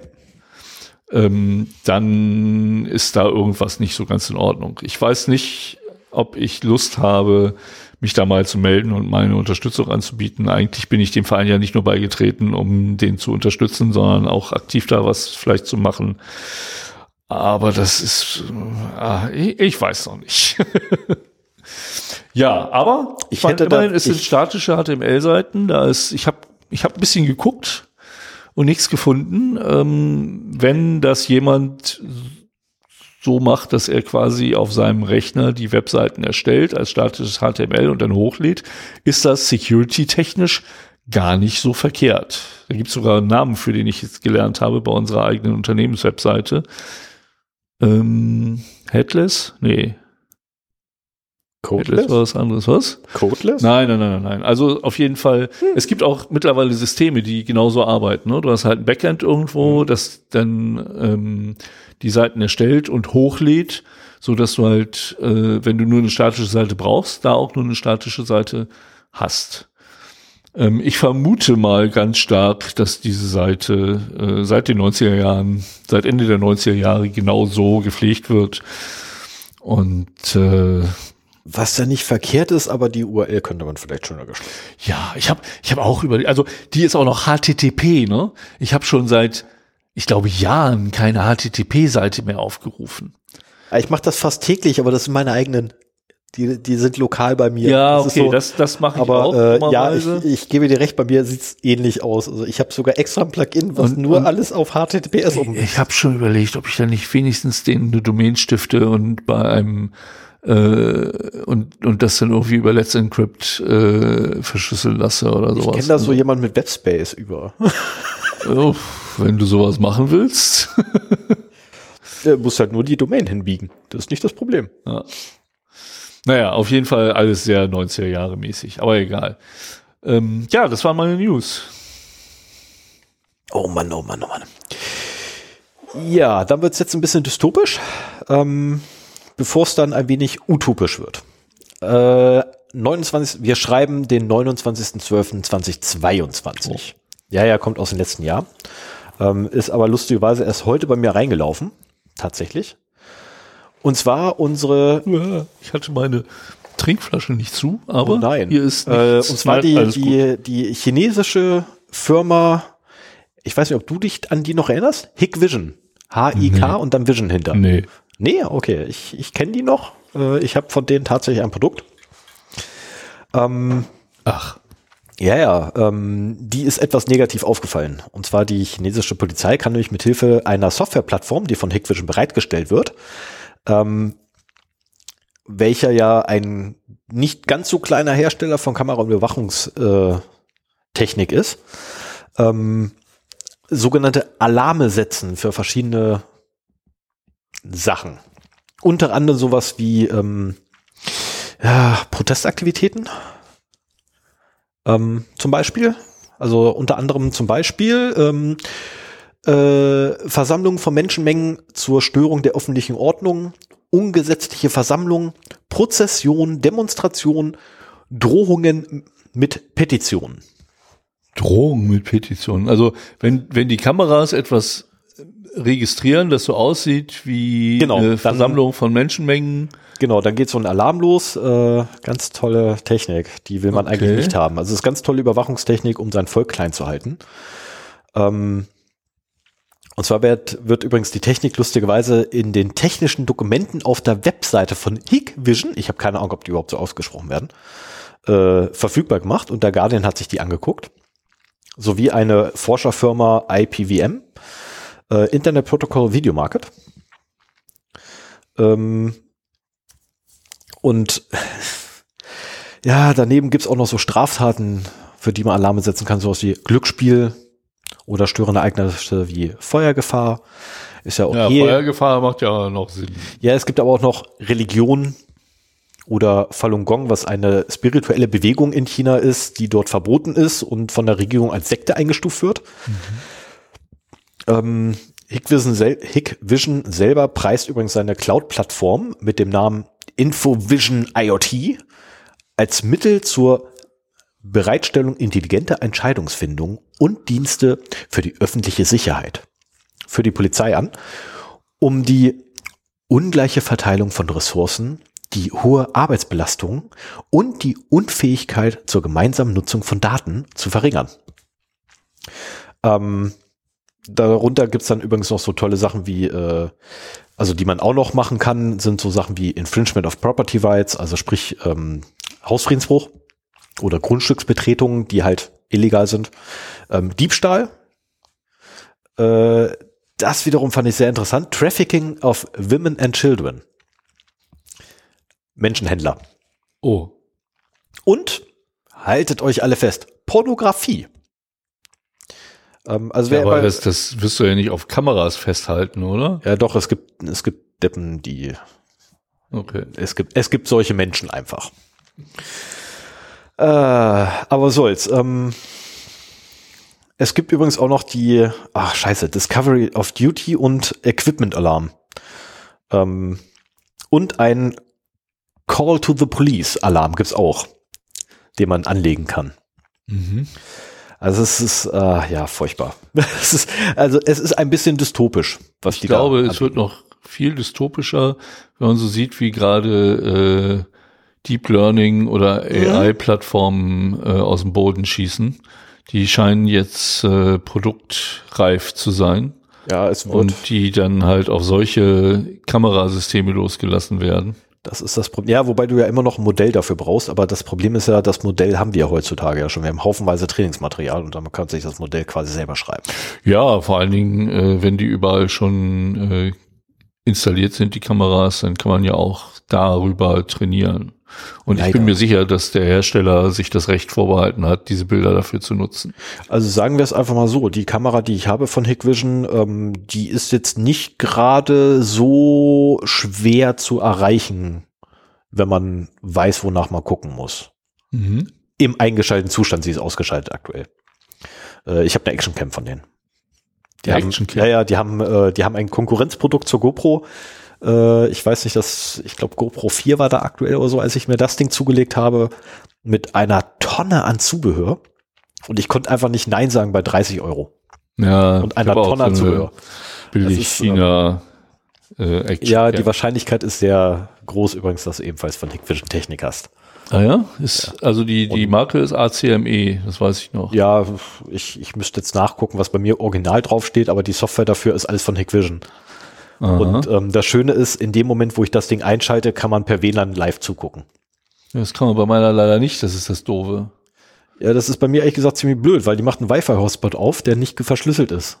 Und auch nicht gesichert. Und dann einfach nur draufgehen mit dem richtigen Befehl und man kriegt dann tatsächlich eine Webseite, wo das Live-Bild drauf ist. Ah ja. ja, das geht bei meiner nicht. Zwar in Stücken wieder, das weil immer gebuffert, äh, gebuffert werden muss, aber nee. Ich habe eine Kamera im Garten installiert. Ja, ich weiß. Voll niedlich. Mhm, in einem Nistkasten. Ja, und das Mitbewohner. Darf ich jetzt noch schnell zu meiner Utopie kommen, bevor wir gleich zum Niedlichkeitsfaktor ja, genau. kurz abschweifen werden? Ja. Wir wandern ganz kurz nach Australien, nachdem wir mittlerweile komplett quasi von ganz Westen nach ganz Osten gehen wir jetzt nochmal schnell in Süden, nämlich Australien. Äh, die überlegen derzeit ein European Style Right to be Forgotten einzuführen. Also sprich, sie überarbeiten gerade ihre Datenschutzgesetzgebung ähm, und überlegen dort tatsächlich, ob sie das Recht auf Vergessen äh, aus den europäisch, äh, aus der EU übernehmen. Und das Ganze rührt halt daher, dass sie äh, ja mit ein paar anderen Sachen gescheitert sind. und jetzt quasi versprochen haben, dass sie halt das, äh, den Datenschutz anfassen wollen. Und da haben sie dann eine gute Vorlage gesucht und haben die GDPR gefunden. Was ich ja gut finde. Mhm. Und orientieren sich jetzt daran, ob es was wird, wird man sehen. Ich persönlich hoffe, ähm, dass es das wird und wie die Ausprägung davon ist, man weiß es nicht. In Anbetracht dessen, dass die USA und Australien gerade erst unterzeichnet haben, dass sie ähm, beidseitigen Datenaustausch genehmigen und das eine Land im anderen Land einfach Daten anfordern kann von Unternehmen, ähm, ist dann fragwürdig, wie da wirklich eine GDPR realisiert werden soll. Aber weil das wäre gleich wieder, ähm, geht nicht. äh, wobei das eine eigene News wäre. Also um das auszuführen, müsste ich jetzt eine eigene News aufmachen. Ich, ich meine mich zu erinnern, dass Australien auch eine der DSGVO ähm, entsprechende Gesetzgebung hat, wenn ich das richtig Nee, sie plan's noch. Ich hab- sie plan's ja? noch. Okay, ja, ja. hab- sind noch in der Planung. Das ist halt das Blöde mit solchen Schulungen, so Bulimie lernen. Man paukt das alles rein und dann vergisst man es. Ja, aber Australien ist mittlerweile auch ähm, GDPR-mäßig nicht mehr vertretbar, aus dem einfachen Grunde, weil ähm, die ein Abkommen haben, das haben sie jetzt vor kurzem erst äh, verabschiedet. Ähm, die haben jetzt ein bilaterales Abkommen mit den USA, so dass Strafverfolgungsbehörden im jeweils anderen Land ah, ja, okay. zu Unternehmen laufen dürfen, um dort die Daten einzusammeln, die sie für ihre Ermittlungen im eigenen Land benötigen. Ähm, man hat zwar dann als Unternehmen immer noch die Möglichkeit, Einspruch einzulegen, und zwar zwei Möglichkeiten, entweder im eigenen Land, äh, drei Möglichkeiten, im eigenen Land, ähm, nee, nur zwei, im eigenen Land bei einem Gericht oder bei dem, bei der Strafverfolgungsbehörde aus dem, äh, aus dem jeweils anderen Land quasi das angefragt hat wie sinnvoll das ist, wenn jetzt das FBI vor der Tür steht, dem FBI zu sagen, äh, ich leg mal Widerspruch ein. Ähm, ich glaube nicht, dass das FBI da stand geben wird. Die wären schön doof. Ähm, und zum eigenen Gericht dann hinzulaufen, äh, ich glaube, dass, äh, also früher war es wohl bei denen so, dass die halt Monate brauchten, um an die Daten zu kommen und jetzt soll es innerhalb von Tagen geschehen. Das Ah, ist die ja. brandneue Neuerung, weil die halt jetzt wirklich direkt hingehen dürfen zu den Unternehmen und sagen dürfen, hier, ich habe ja, ne, gib deine Daten her. Ähm, also ähnlich quasi wie der äh, Cloud Act von den, USA, äh, von den USA ist halt das, äh, ja, das war's dann. Australien ist raus, GDPR-mäßig aus Europa. Ah ja, okay. Die USA wollen ja gerade wieder in Europa reinkommen, aber das haben sie immer noch nicht geschafft. Ich bin gespannt, was sie jetzt, was als nächstes kommt. Ich meine, äh, wie hießen die ganzen Abkommen, alle, die weggeschossen wurden? Ach. Ähm, Four Eye, Safe Harbor und wie sind die alle heißen? Äh, Iron Shield oder so ähnlich? Sa- Safe Data- Harbor und Privacy Shield. Genau, Privacy Shield. Oder auch Schrems das. 1 und 2. Genau, Schrems 1 und 2 wurden einfach weggeschasst. Wobei Schrems 2 ja eigentlich nur war so, ähm, die haben das immer noch nicht geändert. Genau. Ah ja, du hast recht. und weg. Und äh, da warten wir jetzt auf Schrems 3, genau. Genau. Und äh, mit dem Schrems möchte ich auch irgendwann nochmal reden, ey. Das ist, Ja, das kann nur interessant werden. Wobei ich wahrscheinlich andere Fragen habe als du. Aber gut. Fühlst du dich bereit, mit deinem Thema loszulegen? ja, wir können mal loslegen. Okay, dann lege du mal los. Ja, ihr habt ja schon im Titel gesehen, worum es geht. Da brauche ich kein Geheimnis draus zu machen. Ähm, das ist auf äh, Anregung eines Mastodon-Users äh, passiert. Ich hatte keine Ahnung, worüber ich in dieser Folge reden wollte und habe einfach mal rumgefragt, ob da nicht ähm, Themen sind, die interessieren oder Anregungen. Und da kam der Vorschlag, was zur IPv6 zu machen. Und äh, IPv6, Dual Stack, DS Lite, ähm, zu DS Lite ähm, habe ich schon zwei Folgen gemacht, die 32 und die 34. Damals, als ich mich selber damit beschäftigen musste, ähm, als ich Glasfaser bekam. Und äh, auch so, äh, ich glaube, in der 34 hast du in die Zusammenfassung geschrieben, dass es eine Werbeveranstaltung ist, weil ich da Ja. ähm, beschrieben habe, wie ich trotzdem einen VPN-Tunnel aus IPv4 und IPv6-Netzen in mein eigenes Netz realisiert habe, mit unter Zuhilfenahme eines äh, Drittanbieters, mit dem ich mal dringend reden muss, weil da auch eine kleine Sicherheitslücke ist, nachdem Nicht- ich ihm schon zwei gemeldet hatte. Ja, aber nicht nur aufgrund der Erwähnung deines Drittanbieters, sondern auch aufgrund der Erwähnung deines Internetanbieters. Ach so. Ja, also die Namen sind sehr häufig gefallen und deswegen kam bei mir dann die Assoziation mit der Werbeveranstaltung. Ja, und äh, das ist IPv6 und Sicherheit ist für mich ein Thema, womit ich mich schon lange mal beschäftigen wollte und nie so richtig rangetraut habe. Weil ähm, Macht auch Sinn, ich traue mich da auch nicht ran. Wenn es dann um so OSI Layer 2 und 3 geht, da wird es dann irgendwie ziemlich dünn und ich habe auch beim Lesen gemerkt, so, huh, das ist alles, äh, da müsste man jetzt so richtig Netzwerker sein, um das zu verstehen. Und deswegen möchte ich das heutige Thema auch so ein bisschen als RFD sehen, Request for Discussion. Definitiv, weil ich verstehe nicht mal das OSI Layer 8 vollständig. Ja gut, das, das ist sowieso sehr schwer. ähm, Arsch. ja, der, Witz, der Witz ist mittlerweile uralt. Ähm, ja, wenn ich Blödsinn erzähle oder wenn ihr Ergänzungen habt, schreibt es uns. Als Mail, Fall. Wenn ihr nicht namentlich erwähnt werden wollt und es nicht öffentlich machen wollt gerne als Kommentar auf unserer Webseite oder 0x0d.de oder auch, wie gesagt, bei Mastodon. Wir sind da beide. Ich bin bei Chaos Social, äh, Stefan ist bei Podcast Social. Ich glaube, beide mit dem Usernamen Zero Day, ne? At also, Zero Day, ja. At Zero Day, at und dann Chaos Ihr findet es in den Shownotes, also die, die Handles findet ihr jeweils. Genau. Ähm, da können wir auch gerne noch ein bisschen äh, weiter diskutieren. Aber das war ein Thema, das mich schon lange interessiert hat, weil ich ja jetzt auch seit Jahren mittlerweile an einem IPv6-Anschluss bin. Wenn man ein Handy hat, hat man eigentlich auch standardmäßig IPv6 und hinter Carrier Great Nut äh, IPv4. Also sprich, man hat keine öffentliche IPv4-Adresse mehr, sondern nur eine private. Und so ist bei mir zu Hause auch, dass meine IPv4-Adresse, die der Router hat, nicht aus dem Internet erreichbar ist, ähm, ich aber über Carrier Grade Nut dann eben raus kann. Ähm, ja, auf das Thema will ich aber auch gar nicht so eingehen. Ich wollte eine kurze Einführung machen. Warum denn überhaupt IPv6? Ich finde, das muss man noch mal ähm, wiederholen, wenn man zu dem Thema was sagt und dann mal so ein bisschen referieren, was ich so gefunden habe, was äh, auch die Sicherheit dann in IPv6-Netzen angeht. So, warum IPv6, Stefan?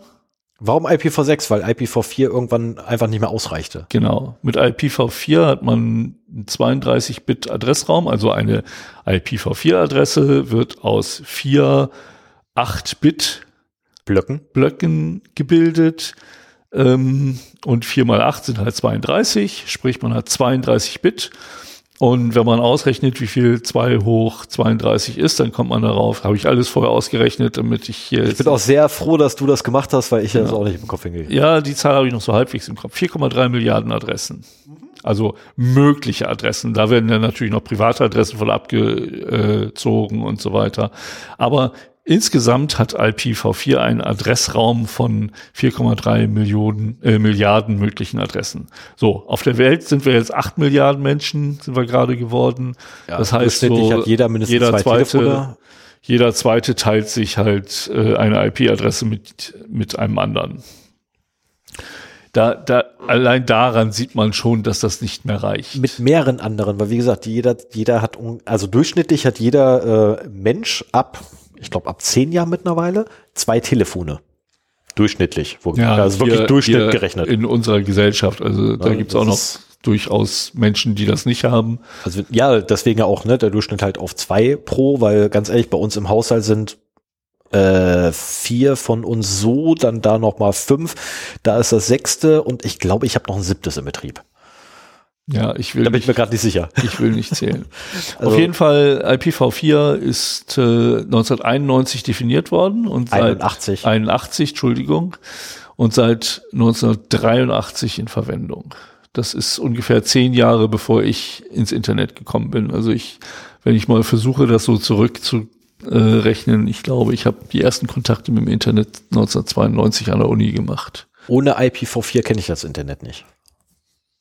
Nee, also ich kann es einfach so sagen. Also das, das, oder das, das, das Telefonnetz datengetriebene äh, datengetriebene Verbindungen über ein Telefonnetz so. Ja gut ähm, ich war noch in ich war noch so ein bisschen in Mailboxen unterwegs. Ja aber genau. auch nur um um IPv4 Adressen zu bekommen. Naja und ähm, jetzt hat man sich überlegt okay das ist zu wenig ähm, machen wir was Neues machen wir IPv6 Und äh, das hat man 1998 schon standardisiert. So, was heißt schon oder erst? Ich meine, das sind 15 Jahre nachdem äh, IPv4 quasi mhm. eingeführt wurde. Und da hat man eine Länge von 128 Bit beschlossen. So, 128 Bit, das sind 3,4 mal 10 hoch 38 mögliche Adressen. Also 10 hoch 38, da gibt's, ich weiß nicht, ob es da noch einen Namen für gibt für diese Zahl.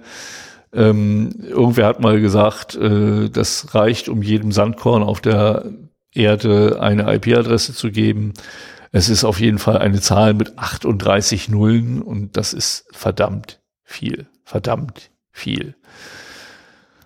Damit sollten wir die nächsten Jahre erstmal auskommen, bevor wir ein IPv7 brauchen. Höchstens aus Security-Gründen, aber nicht aus Verfügbarkeit von möglichen IP-Adressen. So, wie ist das jetzt, wenn man ähm, einen IPv6-Anschluss hat? Bekommt man in der Regel einen sogenannten oder eine IP-Adresse besteht aus einem Präfix und einem Suffix. Suffix? Mhm. Suffix? Suffix. Also einem Vorderteil und einem Hinterteil. Ähm, also und, eigentlich vorangestellter Teil und nachgestellter Teil? Ja, aber Vorderteil und Hinterteil finde ich eigentlich ganz. Schön. Ja, ich weiß. Äh, ja, ja, komm. Ähm, den Vorderteil bekommt man vom ISP, also vom Internet Service Provider. Der ist äh, in der Regel 64 Bit lang bei zumindest Privatanschlüssen. Und äh, den Hinterteil kann man selber vergeben. Das heißt, man hat halt eine 64 Bit Adresse für seinen Anschluss, die auch gelegentlich mal wechselt. Und man selber hat dann nochmal 64 Bit in seinem eigenen Netz zu Hause. So, und äh, 32 Bit war das ganze Internet in V4. 64 Bit ist ein Homelan.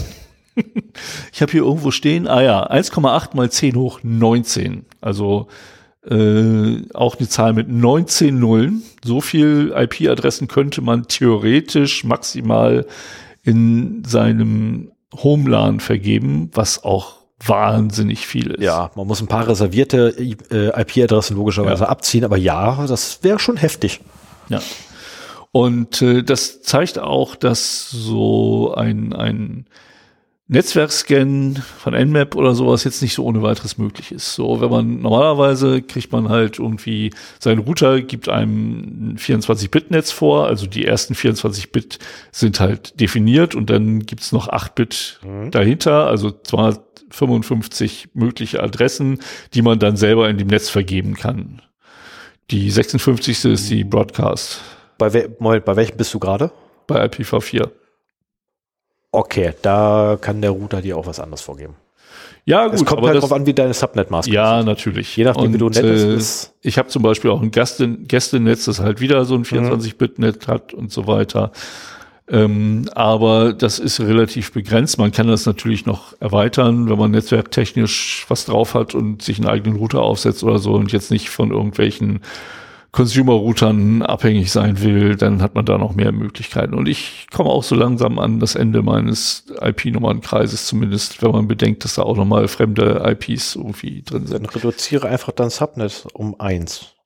Dann hast du gleich ein paar mehr Adressen zur Verfügung. Ja, genau aber noch ist es nicht nötig. Ähm, bei IPv6 ist es so, dass im, dass im Zweifelsfall ein kürzerer Präfix genutzt wird, so dass man dann halt mehrere 1,8 mal 10 hoch 19 Netze dahinter hat. Also da wird jetzt nicht innerhalb der, der, das Hinterteil, der sogenannte, wo haben wir Suffix? stehen? Nein, der Interface Identifier. Ach so, meinst du, ja. Ist immer 64 Bit lang. Mhm.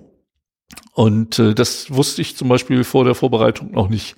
Ich hätte jetzt gedacht, dass man auch in diesem äh, 64-Bit-Netz nochmal subnetten kann oder sowas, aber der, Inter der Internet-Identifier ist anscheinend immer 64-Bit lang. Interface, nicht Internet, aber ja. Ja, Internet-Identifier, Interface-Identifier, genau. Und ähm, was haben wir noch? Ähm, Broadcasts entfallen. Dafür gibt es nur noch Unicast, Multicast und Anycast Adressen. Und da ist meine Hoffnung, dass du mir sagen kannst, was der Unterschied ist. Ach du Scheibe, äh, das ist voll lange her. Ähm, Oh Gott, das mache ich wahrscheinlich echt. Äh, Anycast war, ich schick's raus und das geht an jeden, der es hört. Äh, Multicast war, ich schick's raus und das geht an mehrere Adressen, aber nicht an alle. Und der andere war, was war der dritte? Unicast. Unicast. Da wahrscheinlich nur an einen, ne? Äh, War, glaube ich, nur an einen. Gott, ey, das ist so lange her bei mir. Ja. Also auf jeden Fall so ein Broadcast, wo man irgendwie an, äh, an alle schickt, äh, scheint es da nicht mehr zu geben. Also ich wollte gerade sagen, Broadcast hätte ich nur noch sagen können, weil äh, das kenne ich noch. das habe ich selber genutzt gehabt in einem Protokoll, was ich mal äh, entworfen habe. Genau. Dann gibt's noch sogenannte Scopes. Also es gibt zum Beispiel den Link Local Scope, ähm, der die Reichweite der IP-Adressen auf das lokale Netz beschränkt. Das ist, ist so ein bisschen, habe ich das verstanden, wie die privaten Adressbereiche im IPv4-Netz. Aber es gibt darüber auch noch Site Local Scope und Organization Local Scope. Also insofern hat man da noch die Möglichkeit, private Subnetze zu bilden. Darf ich ganz kurz nochmal schnell? Ähm, also Ja. Unicast ist zwei Stationen, die miteinander verbunden sind. Multicast ist, äh, bei Multicast äh, gibt es einen Sender, der zu einer definierten Gruppe von Empfängern Signale, Daten und Informationen überträgt. Und bei, okay, Broadcast hat man. Und bei Anycast geht die Nachricht an einen Empfänger aus einer Gruppe von Empfängern. Das ist Anycast. Aha, okay. Äh, ja, ich pack den Link mit in die Shownotes. Wir Ja, mach das, das wäre super. Und äh, ja, aber es, es gibt halt über diese ähm, Local Scopes ähm, die Möglichkeit, also Link Local, Site Local, Organization Local, die Möglichkeit dann auch private Subnetze ähm, zu schaffen. Das sind auch definierte IP-Adressbereiche. Also ähm, wenn man ein, wenn man IPv6 auf seinem Gerät installiert hat, dann bekommt man auf jeden Fall eine Link-Local-Adresse. Und ähm, alles weitere hängt dann vom Netz ab. So, und wie bei IPv4 ist es auch bei IPv6, dass die Systeme für die Kommunikation untereinander die MAC-Adressen der beteiligten Netzwerkkarten brauchen. Und hier sind wir dann, so viel ich weiß, auf OSI Layer 2 wo quasi dann die, die reine Kommunikation geregelt wird und dann darüber halt dann äh, TCP, IP, UDP und so Darüber weiter in den Layer Protokolle, ja. darüber sind. Und äh, zumindest in der einfachsten Art und Weise werden die ähm, Suffixe aus den MAC-Adressen gebildet. Hm. Das macht ja auch Sinn, weil eine MAC-Adresse in der Regel ein, einmalig ist. Ja. Aber man kann sie Oh. spoofen. Ja, natürlich kann man das rufen. Ne?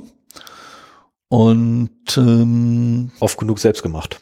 Für die Kommunikation untereinander wird auf Schicht 3 das ICMP6-Protokoll genutzt.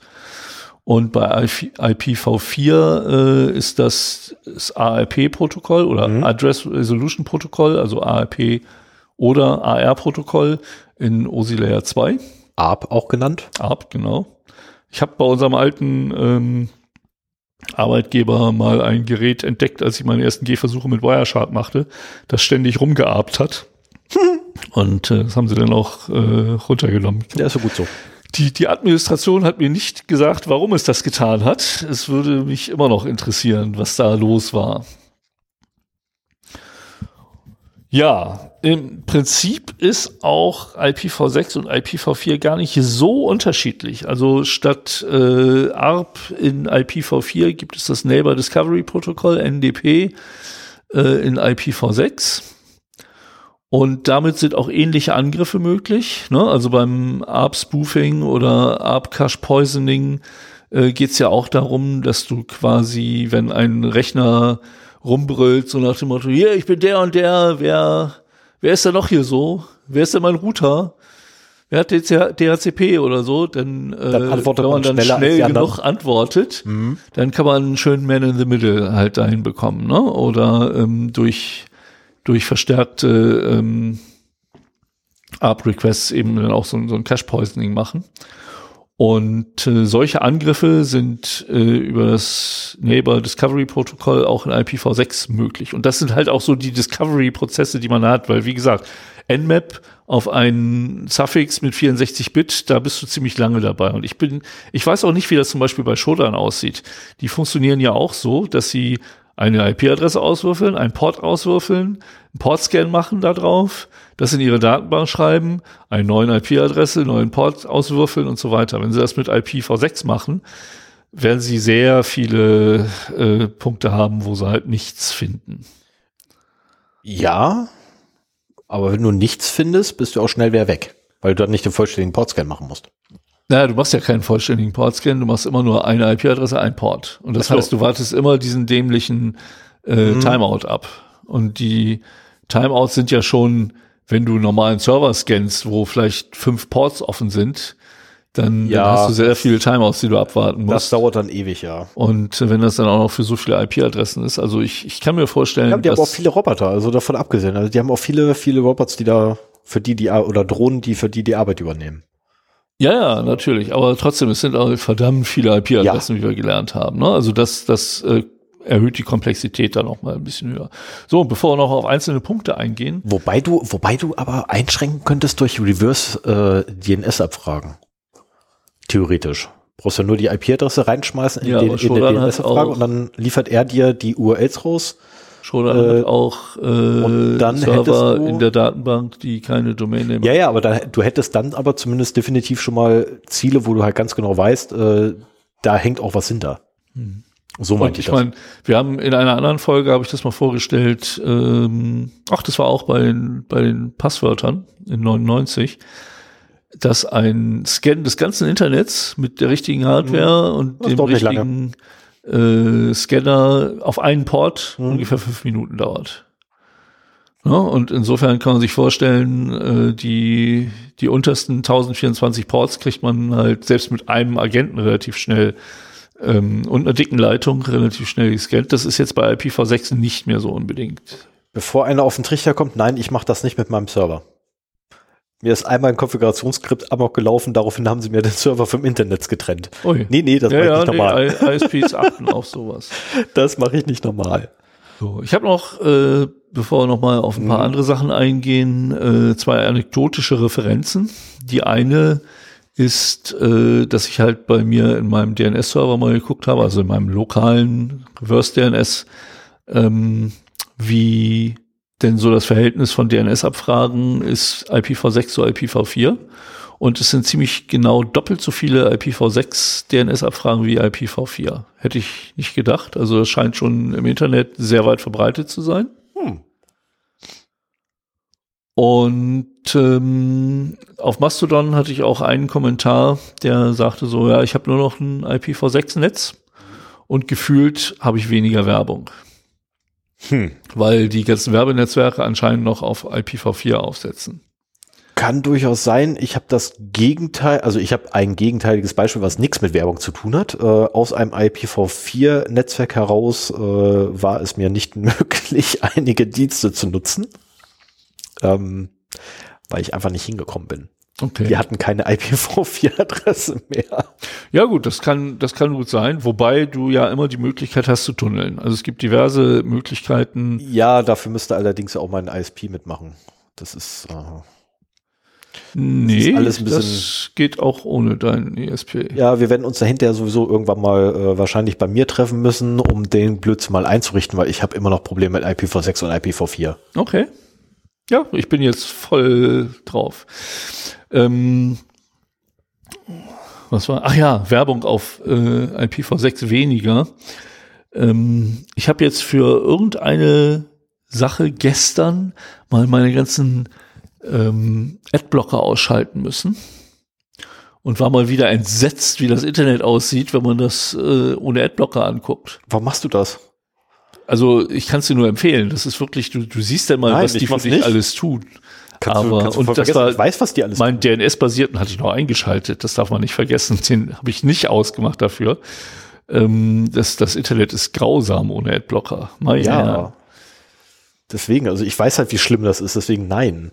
Ich sehe das öfters, wenn ich zu anderen Leuten hingehe. Das ist so, nein.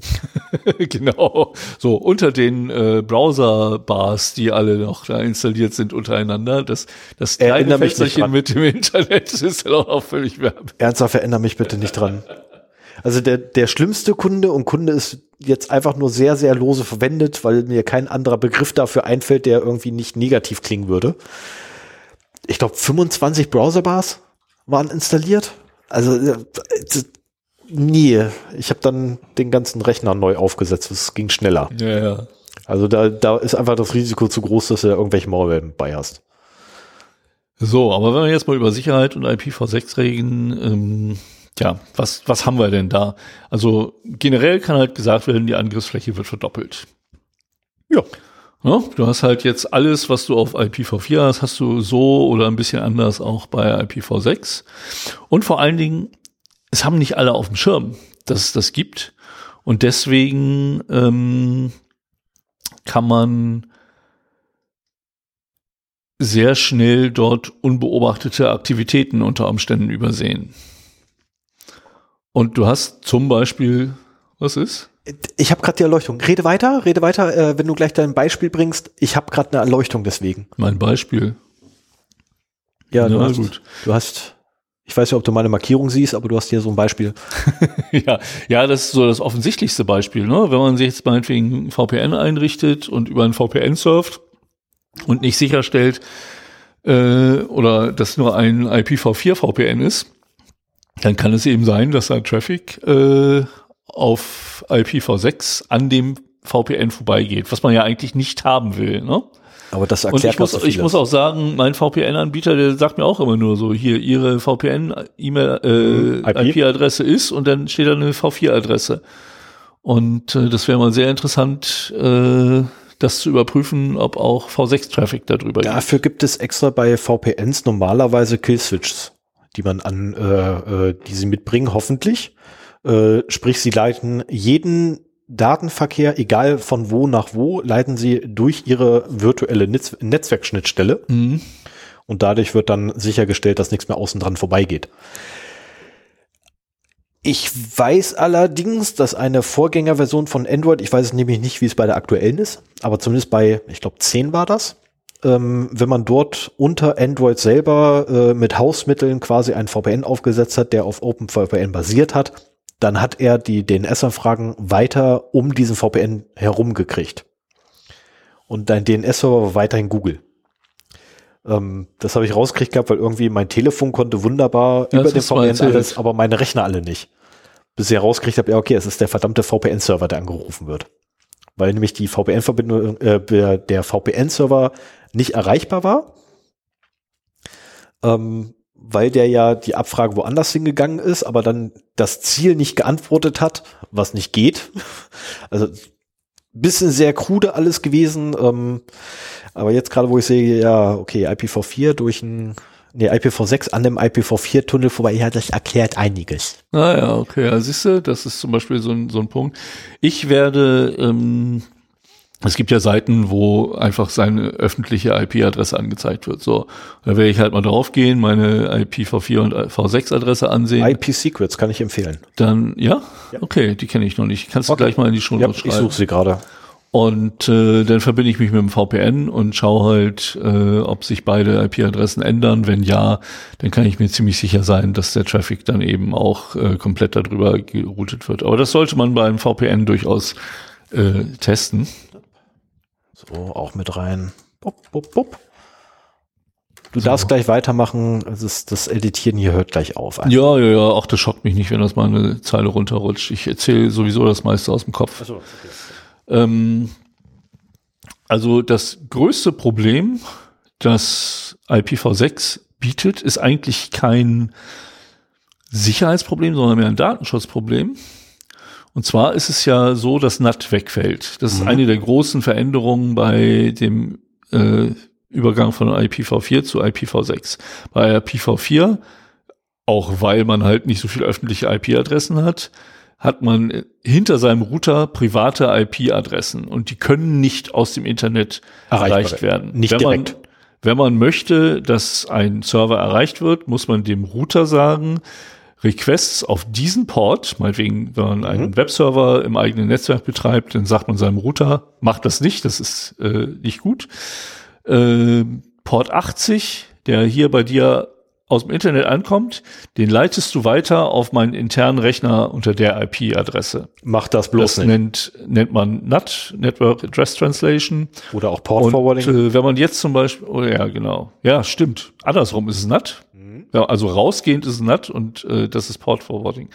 Wenn man jetzt zwei Webserver haben möchte ähm, in seinem Netzwerk, dann kann man zwar bei diesem Port Forwarding sagen, wenn da Port 80 ankommt außen, dann leitest du es auf die IP-Adresse 80 weiter. Mhm. Ja, aber wenn denn jetzt was anderes ankommt, vielleicht noch mit virtuellen Hosts oder sowas, aber das ist ja zu Hause relativ schwer zu machen. Dieser Port 80 ist dann halt weitergeleitet dahin. Du kannst halt jetzt nicht sagen, okay, äh, dann leite Requests an Port 80 unter einem anderen Namen woanders hin weiter. Ja, du müsstest quasi halt zwei- Port genau, forwarden pro Port sozusagen. Ja, du müsstest eine Instanz dazwischen schalten, die quasi ein, ein in Anführungszeichen Load Balancing macht. Nee, und immer, virtuelle, virtuelle Hosts müsstest du machen. So Ja. ja teilweise auch. aber dann halt intern wieder aussieht. Das, das, das, nee, So, das, ist, will, das, ist will man nicht. und Port Forwarding. Also du hast halt private IP-Adressen, die aus dem Internet so nicht erreicht Mhm. werden können.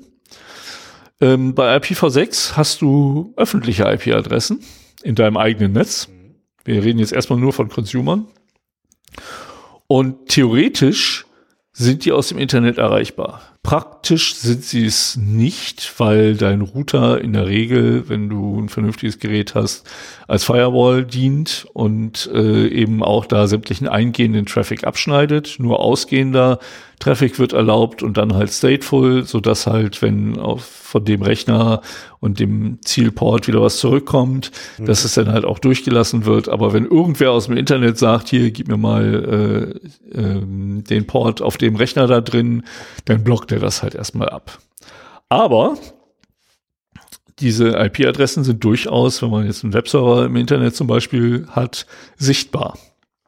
Mhm. Ne? Vorher sah es bei IPv4 sah es immer so aus, als würden alle Requests von dem Router, von der öffentlichen IP des Routers kommen. Jetzt ist es so, wenn, was weiß ich, meine Frau im Internet surft und ich im Internet surfe, dann kommen die von zwei unterschiedlichen öffentlichen IPs da an. Und man kann das unterscheiden.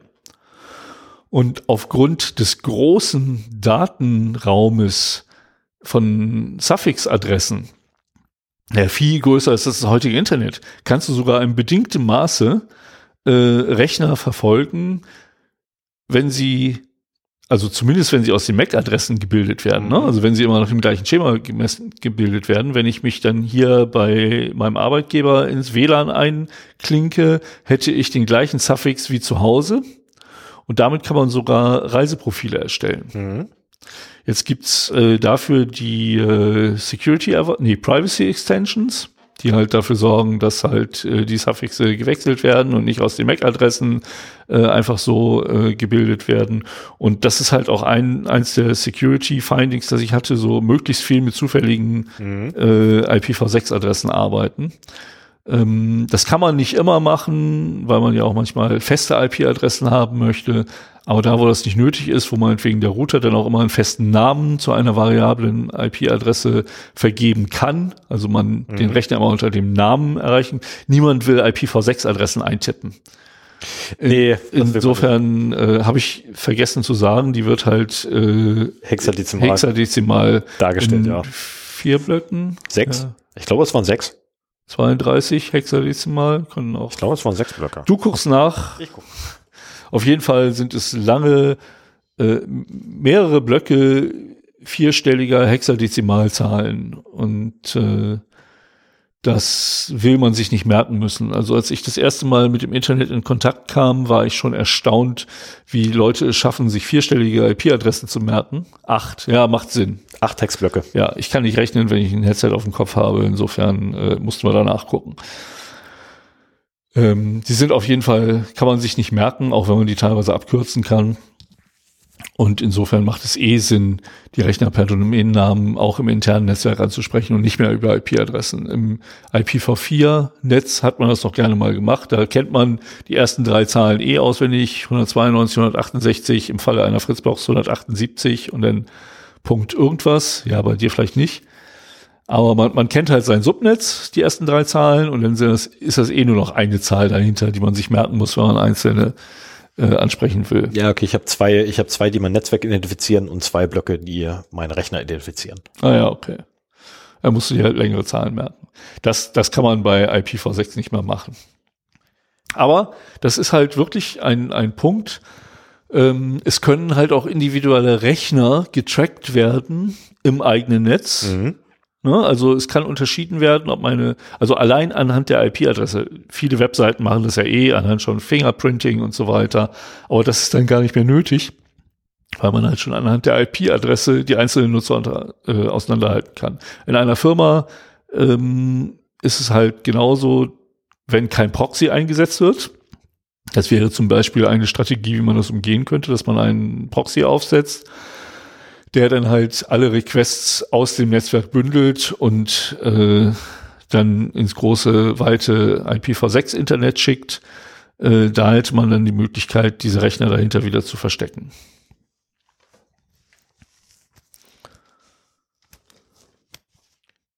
So. Ja, ähm, in vielen Betriebssystemen ist mittlerweile IPv6 standardmäßig aktiviert mhm. und wird auch bevorzugt über IPv4. Äh, und äh, da kann es eben dazu kommen, und in Unternehmen noch viel mehr als in privaten Netzen. Ich glaube, wir haben schon relativ große private Netze zu Hause für ja. Privatanwender. Nicht unbedingt im Hörerinnenkreis des Zero Day Podcasts, aber für Otto Normalverbraucherin ähm, ist es auf jeden Fall schon ein größeres Netz mit irgendwie, beim letzten Schwachstellen-Scan hatte ich 20 Geräte ähm, eingeschaltet im Netz und es gibt noch mehr, die halt dann gerade nicht im Netz waren. Was lachst du? Ich, also ich, ich komme wahrscheinlich nur mit dem Arbeitszimmer auf 20 Geräte, die da sein können. Ja, können, das ist ja was anderes. Also es sind ja auch viele, die zu dem Zeitpunkt halt nicht. Nee, aber, aber ja, die, die Dimension wird mir gerade bewusst, wie groß das Netzwerk bei mir eigentlich ist. Ja, ja, genau. Mir fällt auch gerade auf, warum ich zwei Blöcke brauche für die Adressen. Weil ich nämlich genau das Problem hatte, dass mir IP-Adressen ausgegangen sind irgendwann mal. Ja, und auf jeden Fall, äh, da kann es dann halt durchaus dazu kommen, gerade im Unternehmensumfeld, dass halt unbeobachteter IPv6-Verkehr äh, Netzverkehr da halt vorkommen. Ne? Also, dass man halt, die, die Admins kennen sich halt auch seit Jahrzehnten mit IPv4 aus und beherrschen das komplett und übersehen unter Umständen, dass es da eben noch ein zweites Netz gibt. Selbst wenn man selber nur IPv4 konfiguriert, dass äh, da unter Umständen noch mehr ist. Oder auch, dass Angreifer, die sich schon im Netz befinden, einen äh, Tunnel nutzen, ähm, das ist nämlich das, was, was man auch bei dir einrichten könnte, dass halt IPv6 über IPv4 getunnelt wird. Oder ist das andersrum? Also auf jeden Fall, äh, die IPv6-Pakete sind in einem IPv4-Tunnel. Mhm. So, und es gibt äh, Ich brauch's genau andersrum. Den sogenannten Toredo-Tunnel. Äh, der ist sogar konfigurationslos. Also ist, äh, als ich mich damit beschäftigt habe und noch IPv4 als Anschluss hatte. Äh, bei DSL damals wollte ich schon äh, IPv6 in meinem Netz haben und habe halt geguckt, man kann entweder einen Tunnel angeben, wo man selber sagt, welcher Endpoint das ist. Das kann man im Prinzip wie so ein IPv6 over IPv4 VPN sehen sozusagen. Und dann muss man sich selber darum kümmern, dass man irgendwo im Internet einen Ausgangspunkt hat, den man ansprechen kann. Oh, und da dann, ich ein für uns. Ja, brauch, also ich brauche den nicht mehr. Aber es gibt halt auch den Toredo-Tunnel, der ist konfigurationslos. Da sagst du einfach nur hier über den Toredo-Tunnel machen und dann kommt es irgendwo bei Microsoft raus. Also es scheint ein äh, Windows-spezifisches äh, oder eine Windows-Spezifika zu sein, die aber bestimmt auch unter Linux genutzt werden kann. Ne? also wenn es diesen Endpoint da gibt, dann spricht ja nichts dagegen, das auch zu machen. Und Microsoft freut sich auch über äh, Linux-Traffic, den sie routen und analysieren dürfen. Mit Sicherheit. So, und damit hat halt auch ein potenzieller Angreifer die Möglichkeit, äh, das geht auch teilweise durch, durch äh, NAT durch und Firewalls. Äh, damit hat ein potenzieller Angreifer eben auch die Möglichkeit, äh, seinen Traffic zu verschleiern und in diesem Tunnel auszuleiten. Ich wollte sagen, vor allem rauszukommen einfach. Und auch wieder rein. Ich meine, wenn du, wenn du irgendwo rauskommst, hast du auch einen Rückweg. Und wenn ich dann über den IPv4 habe aber eigentlich eine IPv6-Adresse, Ähm, ja, du kommst auch rein damit. Genau, Ja. komme ich halt auch wieder rein. Ja, ne? ja, ich bin, ja. Erstmal bin ich ja in deinem Netzwerk mehr oder weniger Und unsichtbar. das, und das ohne ein Port-Forwarding und so weiter. Genau das. Und ohne Port-Forwarding oder sonst irgendwas komme ich auch rückwärts wieder rein, weil ich kann ja erstmal raus mit meiner IPv4-Adresse, äh, IPv6-Adresse durch den IPv4-Tunnel. Und äh, dann auch logischerweise den Rückweg wieder aufmachen. Ja. Und Das man, ist schon übel. äh, das lässt sich im IPv4-Header äh, filtern, aber das ist schon was für Spezies. Also da kannst du irgendwie äh, auf äh, 0x 86dd im MAC-Header filtern und dann äh, findest du raus, dass es halt entsprechende Tunnel gibt. Wir Oder werden auf uns umbenennen. Protokoll 41 im IPv4-Header. Keine Ahnung. Also das, das, da hört es bei mir auf. Ähm, da lässt sich, so lässt sich auf jeden Fall auslesen, ob du in deinem V4-Netz äh, IPv6-Traffic nach draußen getunnelt hast.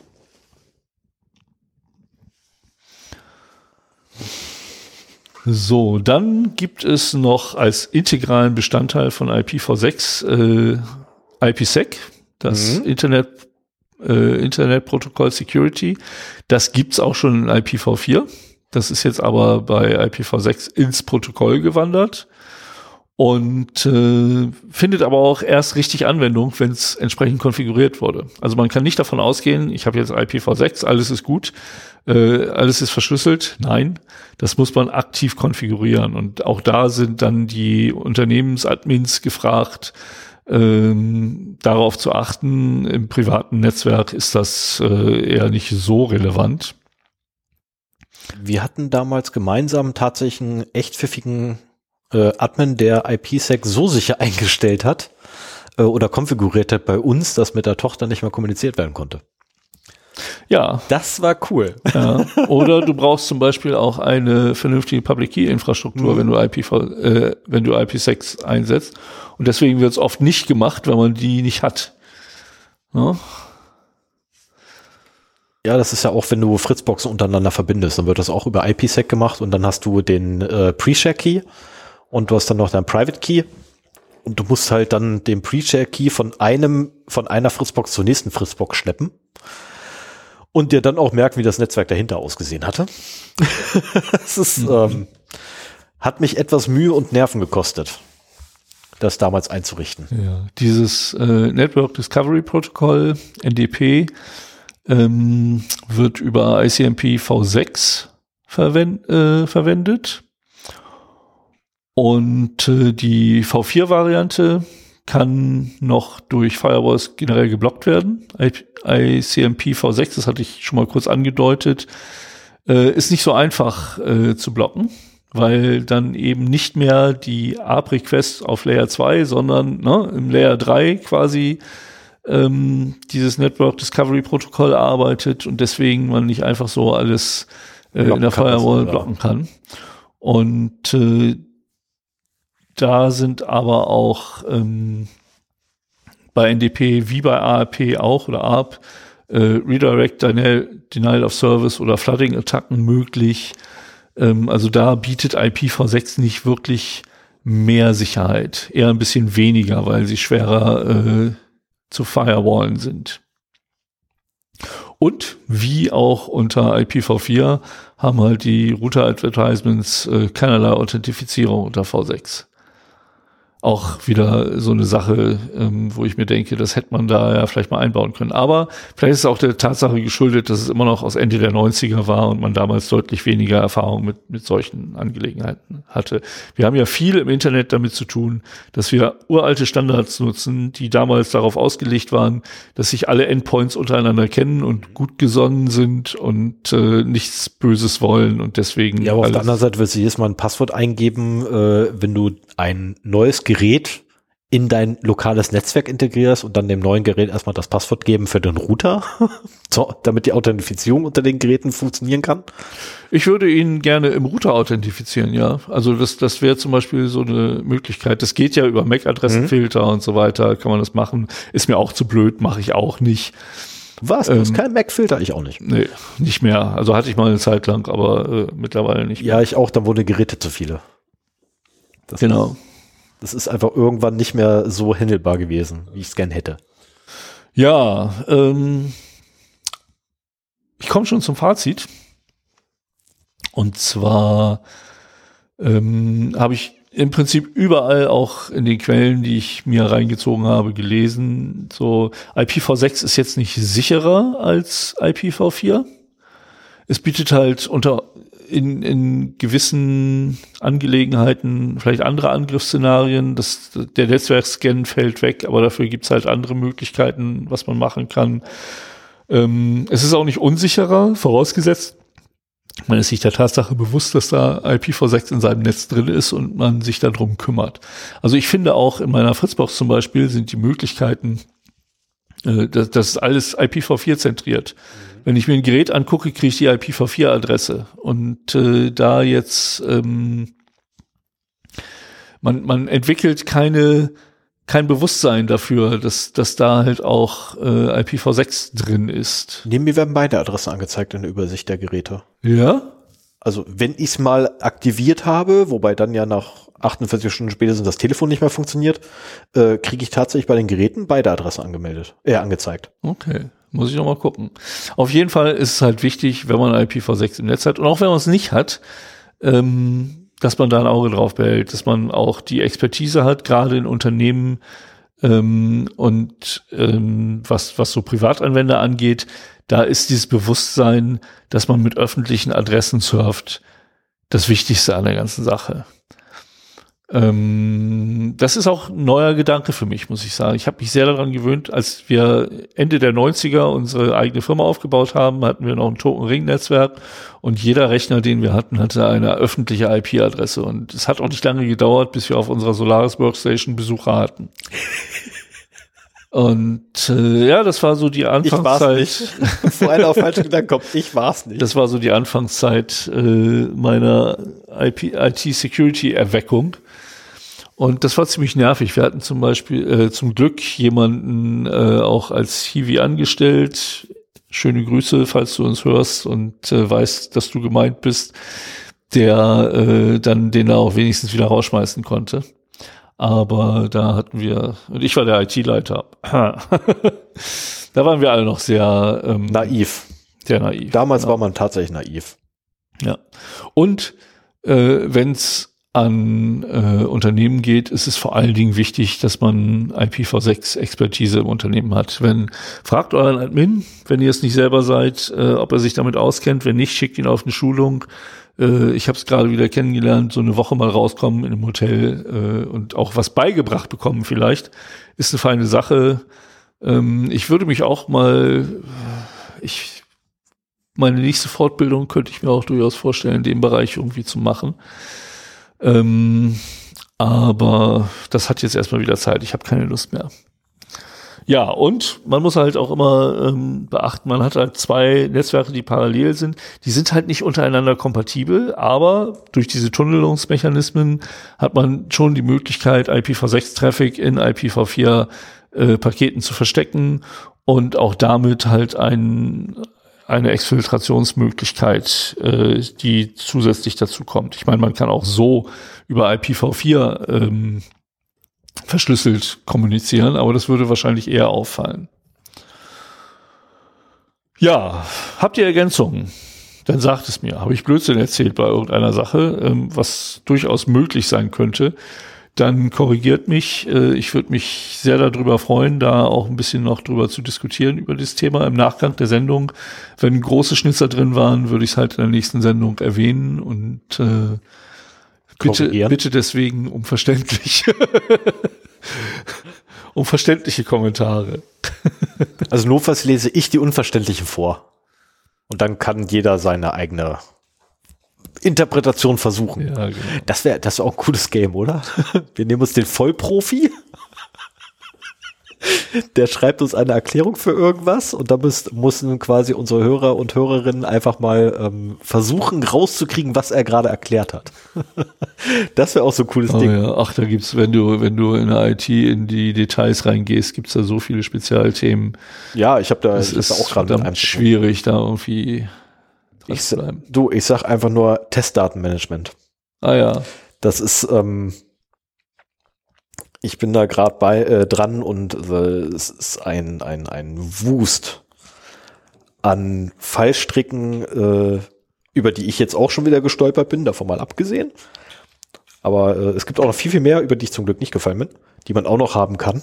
Ähm, das fängt wirklich damit an, äh, ja, ich habe Quelle A für Daten aus Produktiv und ich habe Quelle B für Daten aus Produktiv. Ich brauche aber produktiv ähnliche Daten für meine Testfälle. Wie kriege ich jetzt an Punkt C produktiv ähnliche Daten, die aber nicht Rückschlüsse zulassen auf A oder B? Anonymisierung. Ja, wie mache ich das aber, dass nach der Anonymisierung unten zumindest produktiv ähnliche Daten ankommen? Würfeln. Es funktioniert nicht. Warum nicht? Das funktioniert nicht. Weil die Zuordnung tatsächlich, also die, die Zuordnung der Daten untereinander ist tatsächlich noch entscheidend und dann kannst du Würfeln total vergessen. Das ist, ähm, also es ist total schräger Sch Naja, gut, wenn du zum Beispiel eine ähm, Adressverifizierungsroutine testen willst, dann kannst du jetzt nicht sagen, ich nehme mir aus diesem Datensatz die Straße, aus diesem Datensatz die Hausnummer, aus diesem Datensatz die Postleitzahl, die Postleitzahl und aus diesem Datensatz die äh, Nee, das geht nicht. Aber dann, also ich, ich kann mir vorstellen, dass es Dienste gibt, wo du dir zufällig generierte echte Adressen besorgen kannst. Ah, gibt viel coolere Methoden. Gibt viel, viel coolere Methoden. Ja? Mhm. Ja. Nämlich? Äh, Substitution.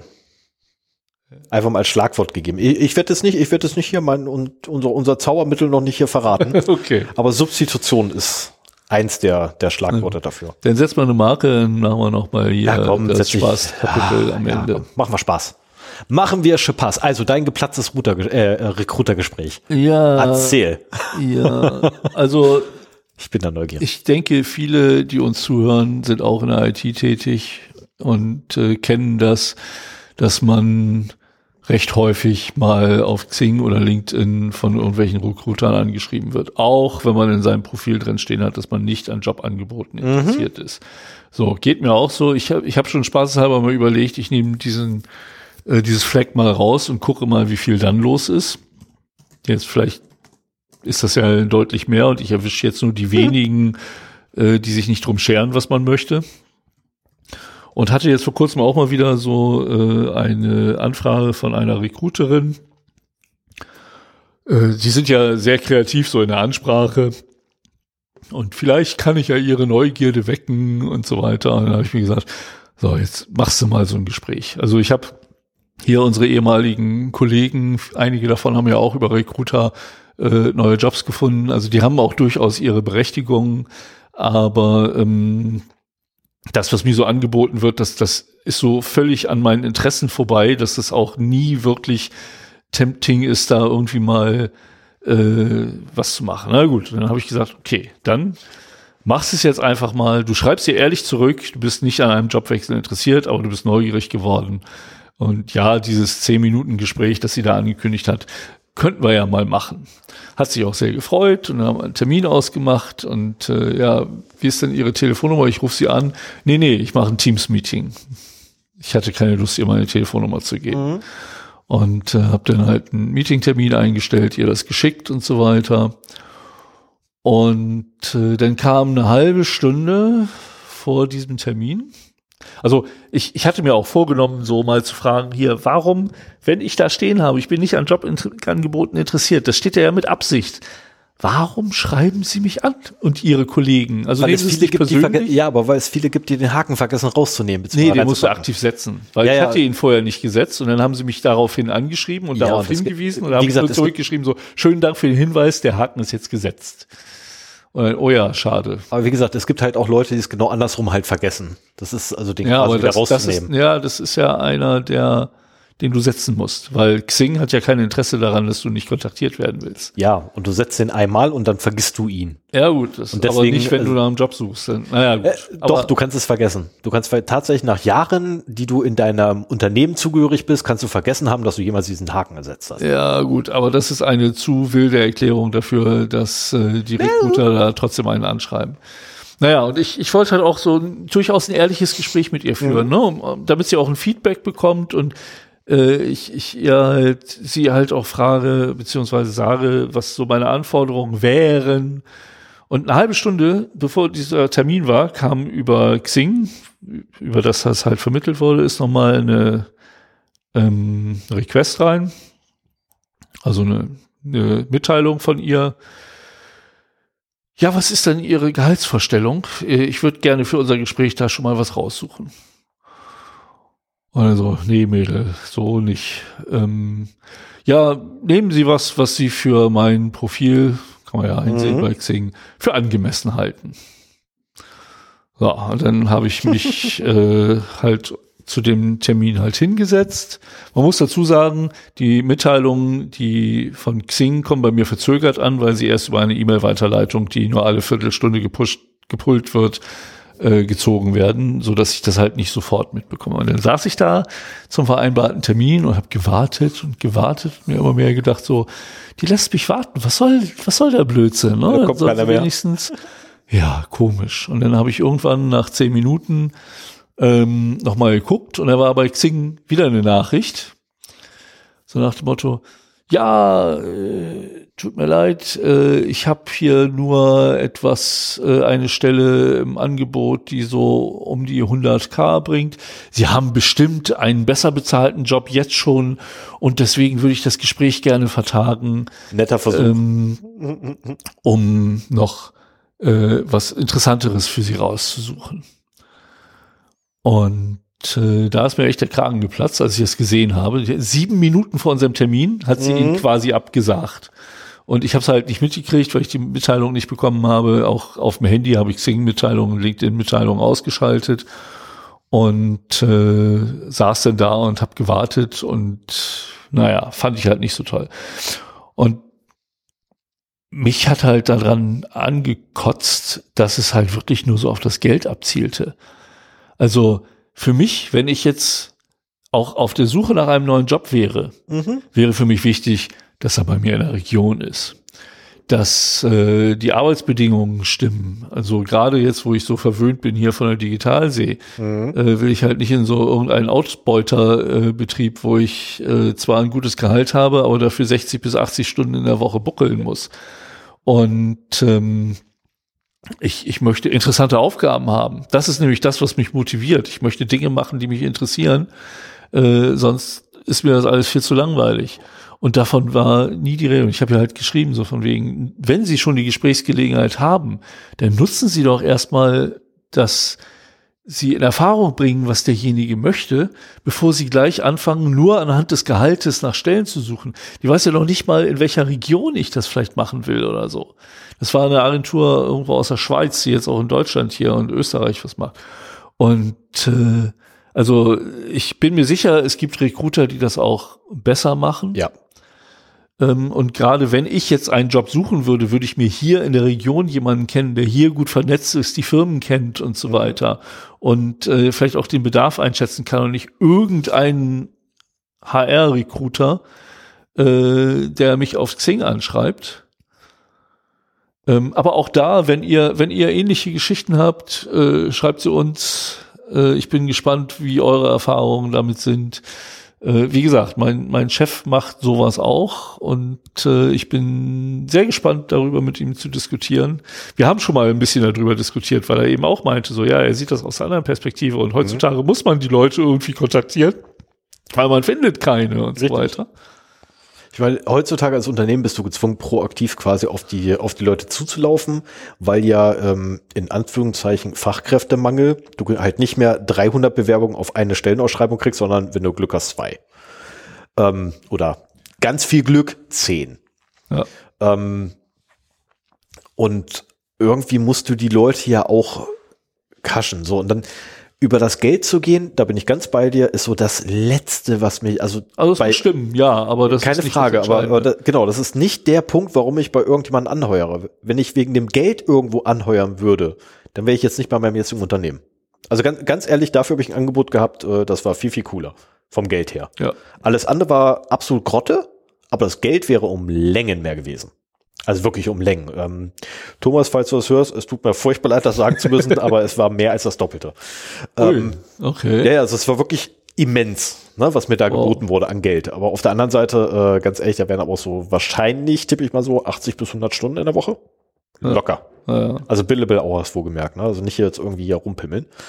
Ähm, und das ist so, äh, nee, habe ich gar keinen Bock zu. Den ganzen Tag durch die Gegend düsen. Ach, Das macht man, wenn man Ne, jung ist genau. und Erfahrungen sammeln muss. Dann genau okay, das. Dann kann man das Also, auch wäre man, wär man bei mir vor, sagen wir, acht Jahren vorbeigekommen mit dem Jobangebot, ich hätte sofort Ja gesagt. Sofort hätte ich Ja gesagt, hätte gesagt, geil, nehme ich. Jetzt, wo Frau, Kind, Hund, Katze, Maus etc. mit bei ist, äh, kannst du voll Ja, vergessen. ja. Also das, nee, ich kann es mir gar nicht mehr erlauben, irgendwie die ganze Woche lang weg zu sein. Das geht nicht. Ähm, ist nicht mehr großartig machbar, zumindest nicht kurzfristig. Ja. Na klar, das kann man alles planen und ist alles eine Frage der, äh, ähm, nicht Argumentation, sondern das andere Ding, wo man hier Planung macht. Äh, Organisation. Oh, Mann, ey, der Tag heute ist für mich ein bisschen zu lang. Ähm, äh, alles eine Frage der Organisation und Absprache, aber das ist halt so, ich will auch nicht mehr. Also ganz ehrlich, ich, ich mag's, also ich will nicht mehr. Ich liebe es immer noch, in Hotel zu pennen, keine Frage, aber ich will nicht Aber mehr. nicht ständig. Genau, aber ich will nicht mehr die ganze Zeit Also die, unterwegs sein. wie gesagt, die, die Woche im Hotel wäre noch schöner gewesen, wenn wir mehr Freizeit gehabt hätten, aber sie war okay. Also ich werde mir, Netzwerk, ich werde mir tatsächlich einen Rechner mitnehmen, äh, der auch Nmap drauf hat und werde ihn mal dort in die Netzwerkdose stecken. Mein Kollege, der sonst da hinten sitzt, auch getan. Es ist sehr interessant, was man also Ich, ich habe findet. mich zurückgehalten. Es ist sehr, sehr interessant, was man findet. Ja, ja, ja, ja. Ich habe irgendwann mal äh, es hingekriegt gehabt, im Ausland die Fernseher zu steuern. Das war geil. also alle eingeschalteten Fernseher waren quasi fernsteuerbar und ich habe dann aus dem, äh, also wirklich, das war reiner Zufall, dass es Nebenzimmer war, den ich erwischt habe. Ich habe durch Zufall einen ausgewählt und es war genau nebenan. das war cool.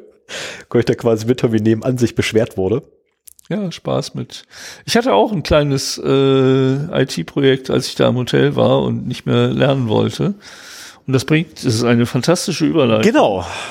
Und zwar habe ich mich dann auf, äh, auf Reddit rumgetrieben und hatte eine Anfrage bekommen von jemandem in einer, ich glaube, Hacking-Gruppe, so nach dem Motto, ist es eigentlich möglich, mit dem Raspberry Pi Pico W äh, einen Deauthor zu bauen?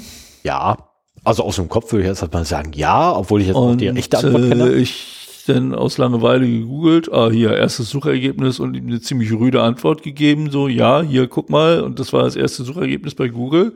Dafür gibt es Und dann kam, nein, dann kam so zurück, ja, aber das ist für den Zero W. Ich meine den Pico W. Und dann war bei mir erstmal so, aha, das gibt's auch. Mhm. Na gut, jetzt habe ich einen. Habe ich auch mitgebracht. Könnt ihr jetzt nicht sehen, aber ich überreiche mal eine kleine Platine an Stefan, dass er sich den zumindest angucken kann. Ich habe auch ein USB-Kabel dabei, falls du den an den Rechner anschließen willst. Nein, dir traue ich nicht. Ja, ein Bett-USB kann man auch draus machen. Ja, deswegen, dir traue ich nicht. Wobei auf der anderen Seite, warte mal, du hast wahrscheinlich an deinem Rechner, also wenn hast du ihn wahrscheinlich an deinem Rechner konfiguriert, was bedeutet, du hast keine Ahnung, was bei mir für ein, für ein Betriebssystem drauf ist.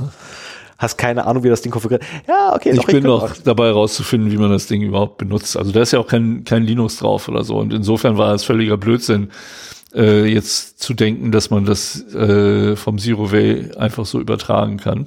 Nee, du musst. Und dann hatte ich auf jeden Fall ein schlechtes Gewissen und hab, und mich hat auch die Frage interessiert. Und äh, dann habe ich halt äh, ein bisschen noch im Internet gesucht, habe mir schon mal vorsorglich den Pico W da bestellt, damit er da ist, wenn ich wieder zu Hause bin. Und ähm, habe aber im Netz nichts mehr gefunden. Es gibt ja auf E ESP32 Basis so fertige D-Author zu kaufen. Die sind dann auch schön in so einem kleinen quasi Gehäuse als Armbanduhr zurechtgemacht. Ähm, Habe ich übrigens auch gerade hier. Kann ich dir noch mal eben zum Angucken überreichen. Das ist leider nichts für unsere Zuhörenden.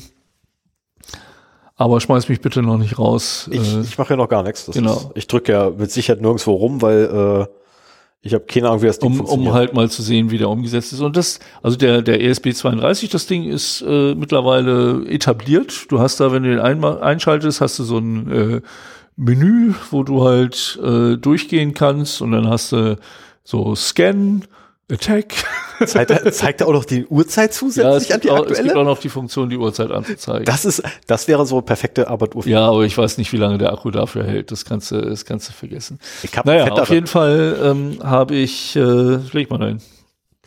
Auf jeden Fall habe ich im Internet nichts gefunden, schon gar nicht so ähm, elaboriert, wie das beim E ESP32 mit Oberfläche und so weiter ist. Und dann bin ich auf die Idee gekommen, alle reden von AI, fragst du ChatGPT mal. Ich hatte irgendwie ein schlechtes Gewissen und wollte dem Typen dann wenigstens irgendwas sagen können. Und so nach dem Motto, hey ChatGPT, kannst du mir äh, sagen, wie ich mit einem Raspberry Pi Pico W ein äh, De-Author bauen kann, Wi-Fi De-Author? Oder so, ja klar, kann ich das machen. da brauchst du halt ein Pico W und äh, so ein UART-Adapter, den, das war schon mal der erste Blödsinn, den brauchte man nicht. Äh, das war wahrscheinlich bei den Nicht-Ws ist halt das Problem, dass du äh, das WLAN-Modul an den USB-Port stecken musst und dann hast du halt über den UART-Adapter äh, bist du an die GPIO-Pins gegangen und hast da nochmal so ein Terminal ein raufgeholt. ja. serielles Interface geholt. So, aber bei Pico W, der hat schon äh, WLAN eingebaut, wie das W äh, sagt und deswegen brauchst du das nicht. Ja, und dann machst du das und hier und gibst dieses, äh, gibst das in der Befehlszeile ein und das in der Befehlszeile und das in der Befehlszeile. Okay, klang jetzt erstmal für einen, der nicht so Linux erfahren ist wie ich, nicht schlecht. Und dann stand so, ja, und jetzt hast du einen Wi-Fi-De-Author, aber bitte denk daran, das nur mit Geräten zu machen, die dir gehören und so weiter. Okay, das war jetzt einfacher. Habe ich auch bei Reddit gepostet. Hab dann bei, ähm, bei Mastodon gefragt, so, ob es hier Raspberry Pi Hacker gibt, die mir sa mal sagen können, ob das geht. Nee, geht nicht. Das war im Prinzip nur, wie man einen Access Point aufsetzt, aber auch unter einem Linux-ähnlichen Betriebssystem. Äh, auf dem Pico W ist kein Linux drauf. Nein, Den da kannst du mit C oder Da läuft reiner Microcode. oder MicroPython äh, bespielen. Dann habe ich aber ChatGPT, nachdem ich das rausgefunden habe, nochmal gefragt, so hier kannst du mir das machen mit MicroPython und dem entsprechenden IDE, das du dafür brauchst. Ja, klar, kein Problem. Kann ich dir sagen, wie das geht. Du brauchst ein Raspberry Pi Pico W und ein UART-Adapter und dann startest du, äh, ah, habe ich jetzt falschen Rechner? Äh, Egal, egal. Aber und ja, dann gibst du das ein und dann gibst du das ein und dann gibst du das ein. So und das ging auch erstmal. Ich habe dann, als ich zu Hause war, habe ich das halt ausprobiert und es funktionierte erstmal alles, bis ich dann irgendwelche äh, Libraries importieren sollte, die nicht im Standardumfang von äh, MicroPython. MicroPython dabei waren. Und die waren halt aus der ESP-Welt. Die gab es dafür nicht. Und äh, insofern bin ich da halt immer wieder gescheitert und so. Ich habe gelesen, also im Prinzip müsste es möglich sein, aber es gibt halt keine fertigen Libraries dafür, um sich sowas selber zu schreiben. Es gibt erst recht keine Software dafür, die das machen kann. Also die, die halt jetzt fertige Oberfläche bietet und so nach dem Motto hier scan, markieren. Ach ja, scan, select, attack und time. Das sind die Okay. vier Menüpunkte auf dem E ESP32.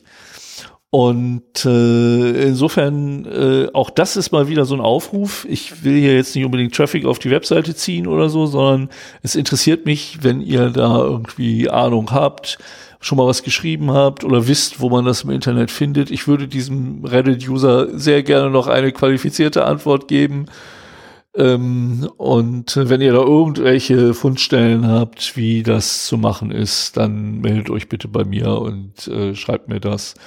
Und dann sehen wir weiter. Also letztendlich, ich bin mir sicher, jemand, der sich mit dem Ding gut auskennt, gut MicroPython programmieren kann, der könnte eine entsprechende Software schreiben, mit der es, also technisch müsste es möglich sein.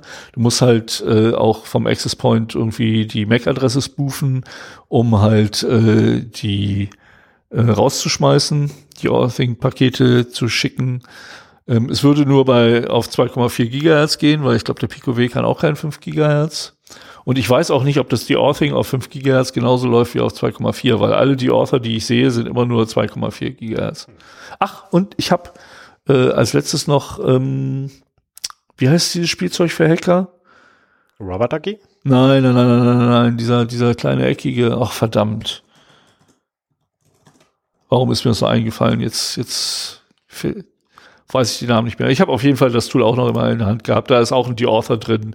Da kannst du NFC. Äh, du meinst einen ähm, Dolphin? Nee, Quatsch, äh, nicht den Dolphin, den. Ja, ja, ja, ja. Ah, ich will den auch haben. Verdammt, wie heißt der wieder? Äh, Kostet dreistellig. ah, Menschenskinder. Aber da ist so ein kleiner Delfin. kann er, ja, genau, äh, kann Flipper. Ja, der Flipper Zero. Ah, meine Herren, was für eine schwere Geburt. Den, hat ich auch haben, unser, unser Instructor äh, da und hat Oh. ihn auch mitgebracht. Du hast nicht gleich abgezogen. Nein, nein, Oh. natürlich nicht. Aber ich habe ihn zumindest mal in der Hand gehabt und damit ein bisschen rumgespielt und äh, ja, hätte ich auch gerne. Ähm, Wer nicht? aber ich glaube, den, ich weiß auch gar nicht, ob der so sinnvoll wirklich ist oder wer ein Spielzeug ist. Ganz ehrlich, der wäre einen schon klasse für die heutige Autoschlüsselsituation. Dafür wäre er klasse. Weil ja. auf- und abschließen vom Fahrzeug ist schon ärgerlich. Also Also, man- nein, man ist nicht ärgerlich, aber ist halt, ich muss den Schlüssel Ein- rausholen, ich muss den Original, also ich muss den richtigen Schlüssel rausholen, also erstmal den Schlü Autoschlüssel rausholen, dann aus dem Autoschlüssel den richtigen Schlüssel rausholen, dann das Ding mit dem Schloss aufschließen. Das nervt. Dann die Alarmanlage abschalten. und dann die Alarmanlage abschalten.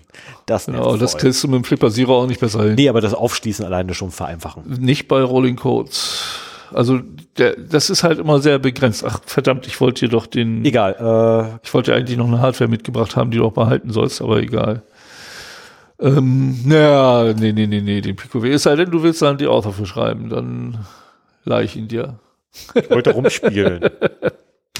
Ja, kannst bis zur, bis zur nächsten Folge kannst du Ich mitnehmen. habe doch noch. Hochleistungs-LEDs. Okay. Die kann ich halten damit. Ja, probier ein bisschen rum. Da muss man gucken. Deine, deine Äh, Frau komm. wird begeistert Ja, sein. genau. Lassen wir lieber. Meine Frau schlägt mich. Genau, neues Spielzeug. Mhm. Ja, ähm, das Dann? war's eigentlich, was ich so mitgebracht habe. Ja, ich habe leider auch nichts mehr. Es tut mir furchtbar leid für alle, die uns gerne hören. Es ist heute etwas kürzere Sendung. Wir sind erst Ach. bei 220. Ja, das Von ist daher- völlig in Ordnung. Zwischen zwei und drei Stunden finde ich gut. Lieber, lieber äh, zweieinhalb als drei. Ja. Völlig in Ordnung. Wir haben Würde ja ich- noch fünf Minuten Musik zu spielen. Genau, würde ich aber sagen, dann lassen wir das Intro mal rennen und dann wünschen wir euch einen wunderschönen guten Abend, einen wunderschönen guten Morgen oder eine wunderschöne gute Nacht, wann immer ihr uns gehört habt. Für und, uns ist jetzt eine wunderschöne gute Nacht. Ja, und beehrt uns bitte, bitte, bitte auch bei der nächsten Folge wieder mit eurem Download. Und denkt dran, lasst Likes, Subscribes da und so und Kommentare, Feedback at 0x0d.de und, und, und, und, und alles in den Shownotes nachzulesen. Ganz oben im Header. Bis dann. Tschüss. Ja, warum? Ach so, jetzt weiß ich, warum keine Musik kommt. Warum- warum weil ich erstmal noch das Mischpult aufdrehen muss. Ah, so, okay. jetzt zweiter Versuch.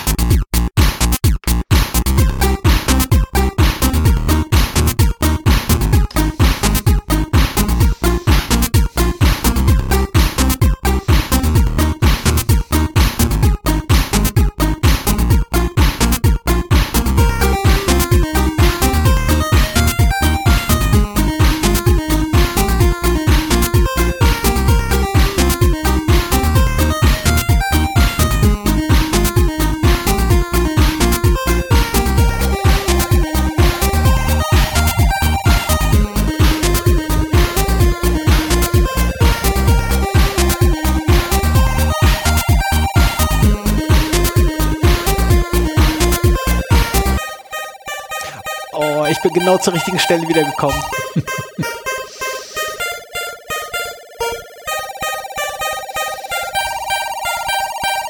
Ich finde es ja gut, dass du zurückgekommen bist, weil ich hätte nicht gewusst, wie ich die Aufnahme beenden soll.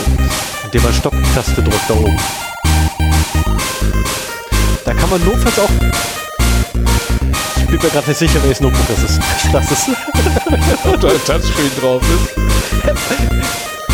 Das spielt nicht mal eine Rolle. Ob der konfiguriert wäre, ist die Problematik. Ich weiß nicht, welches von den beiden Notebooks ich das konfiguriert habe.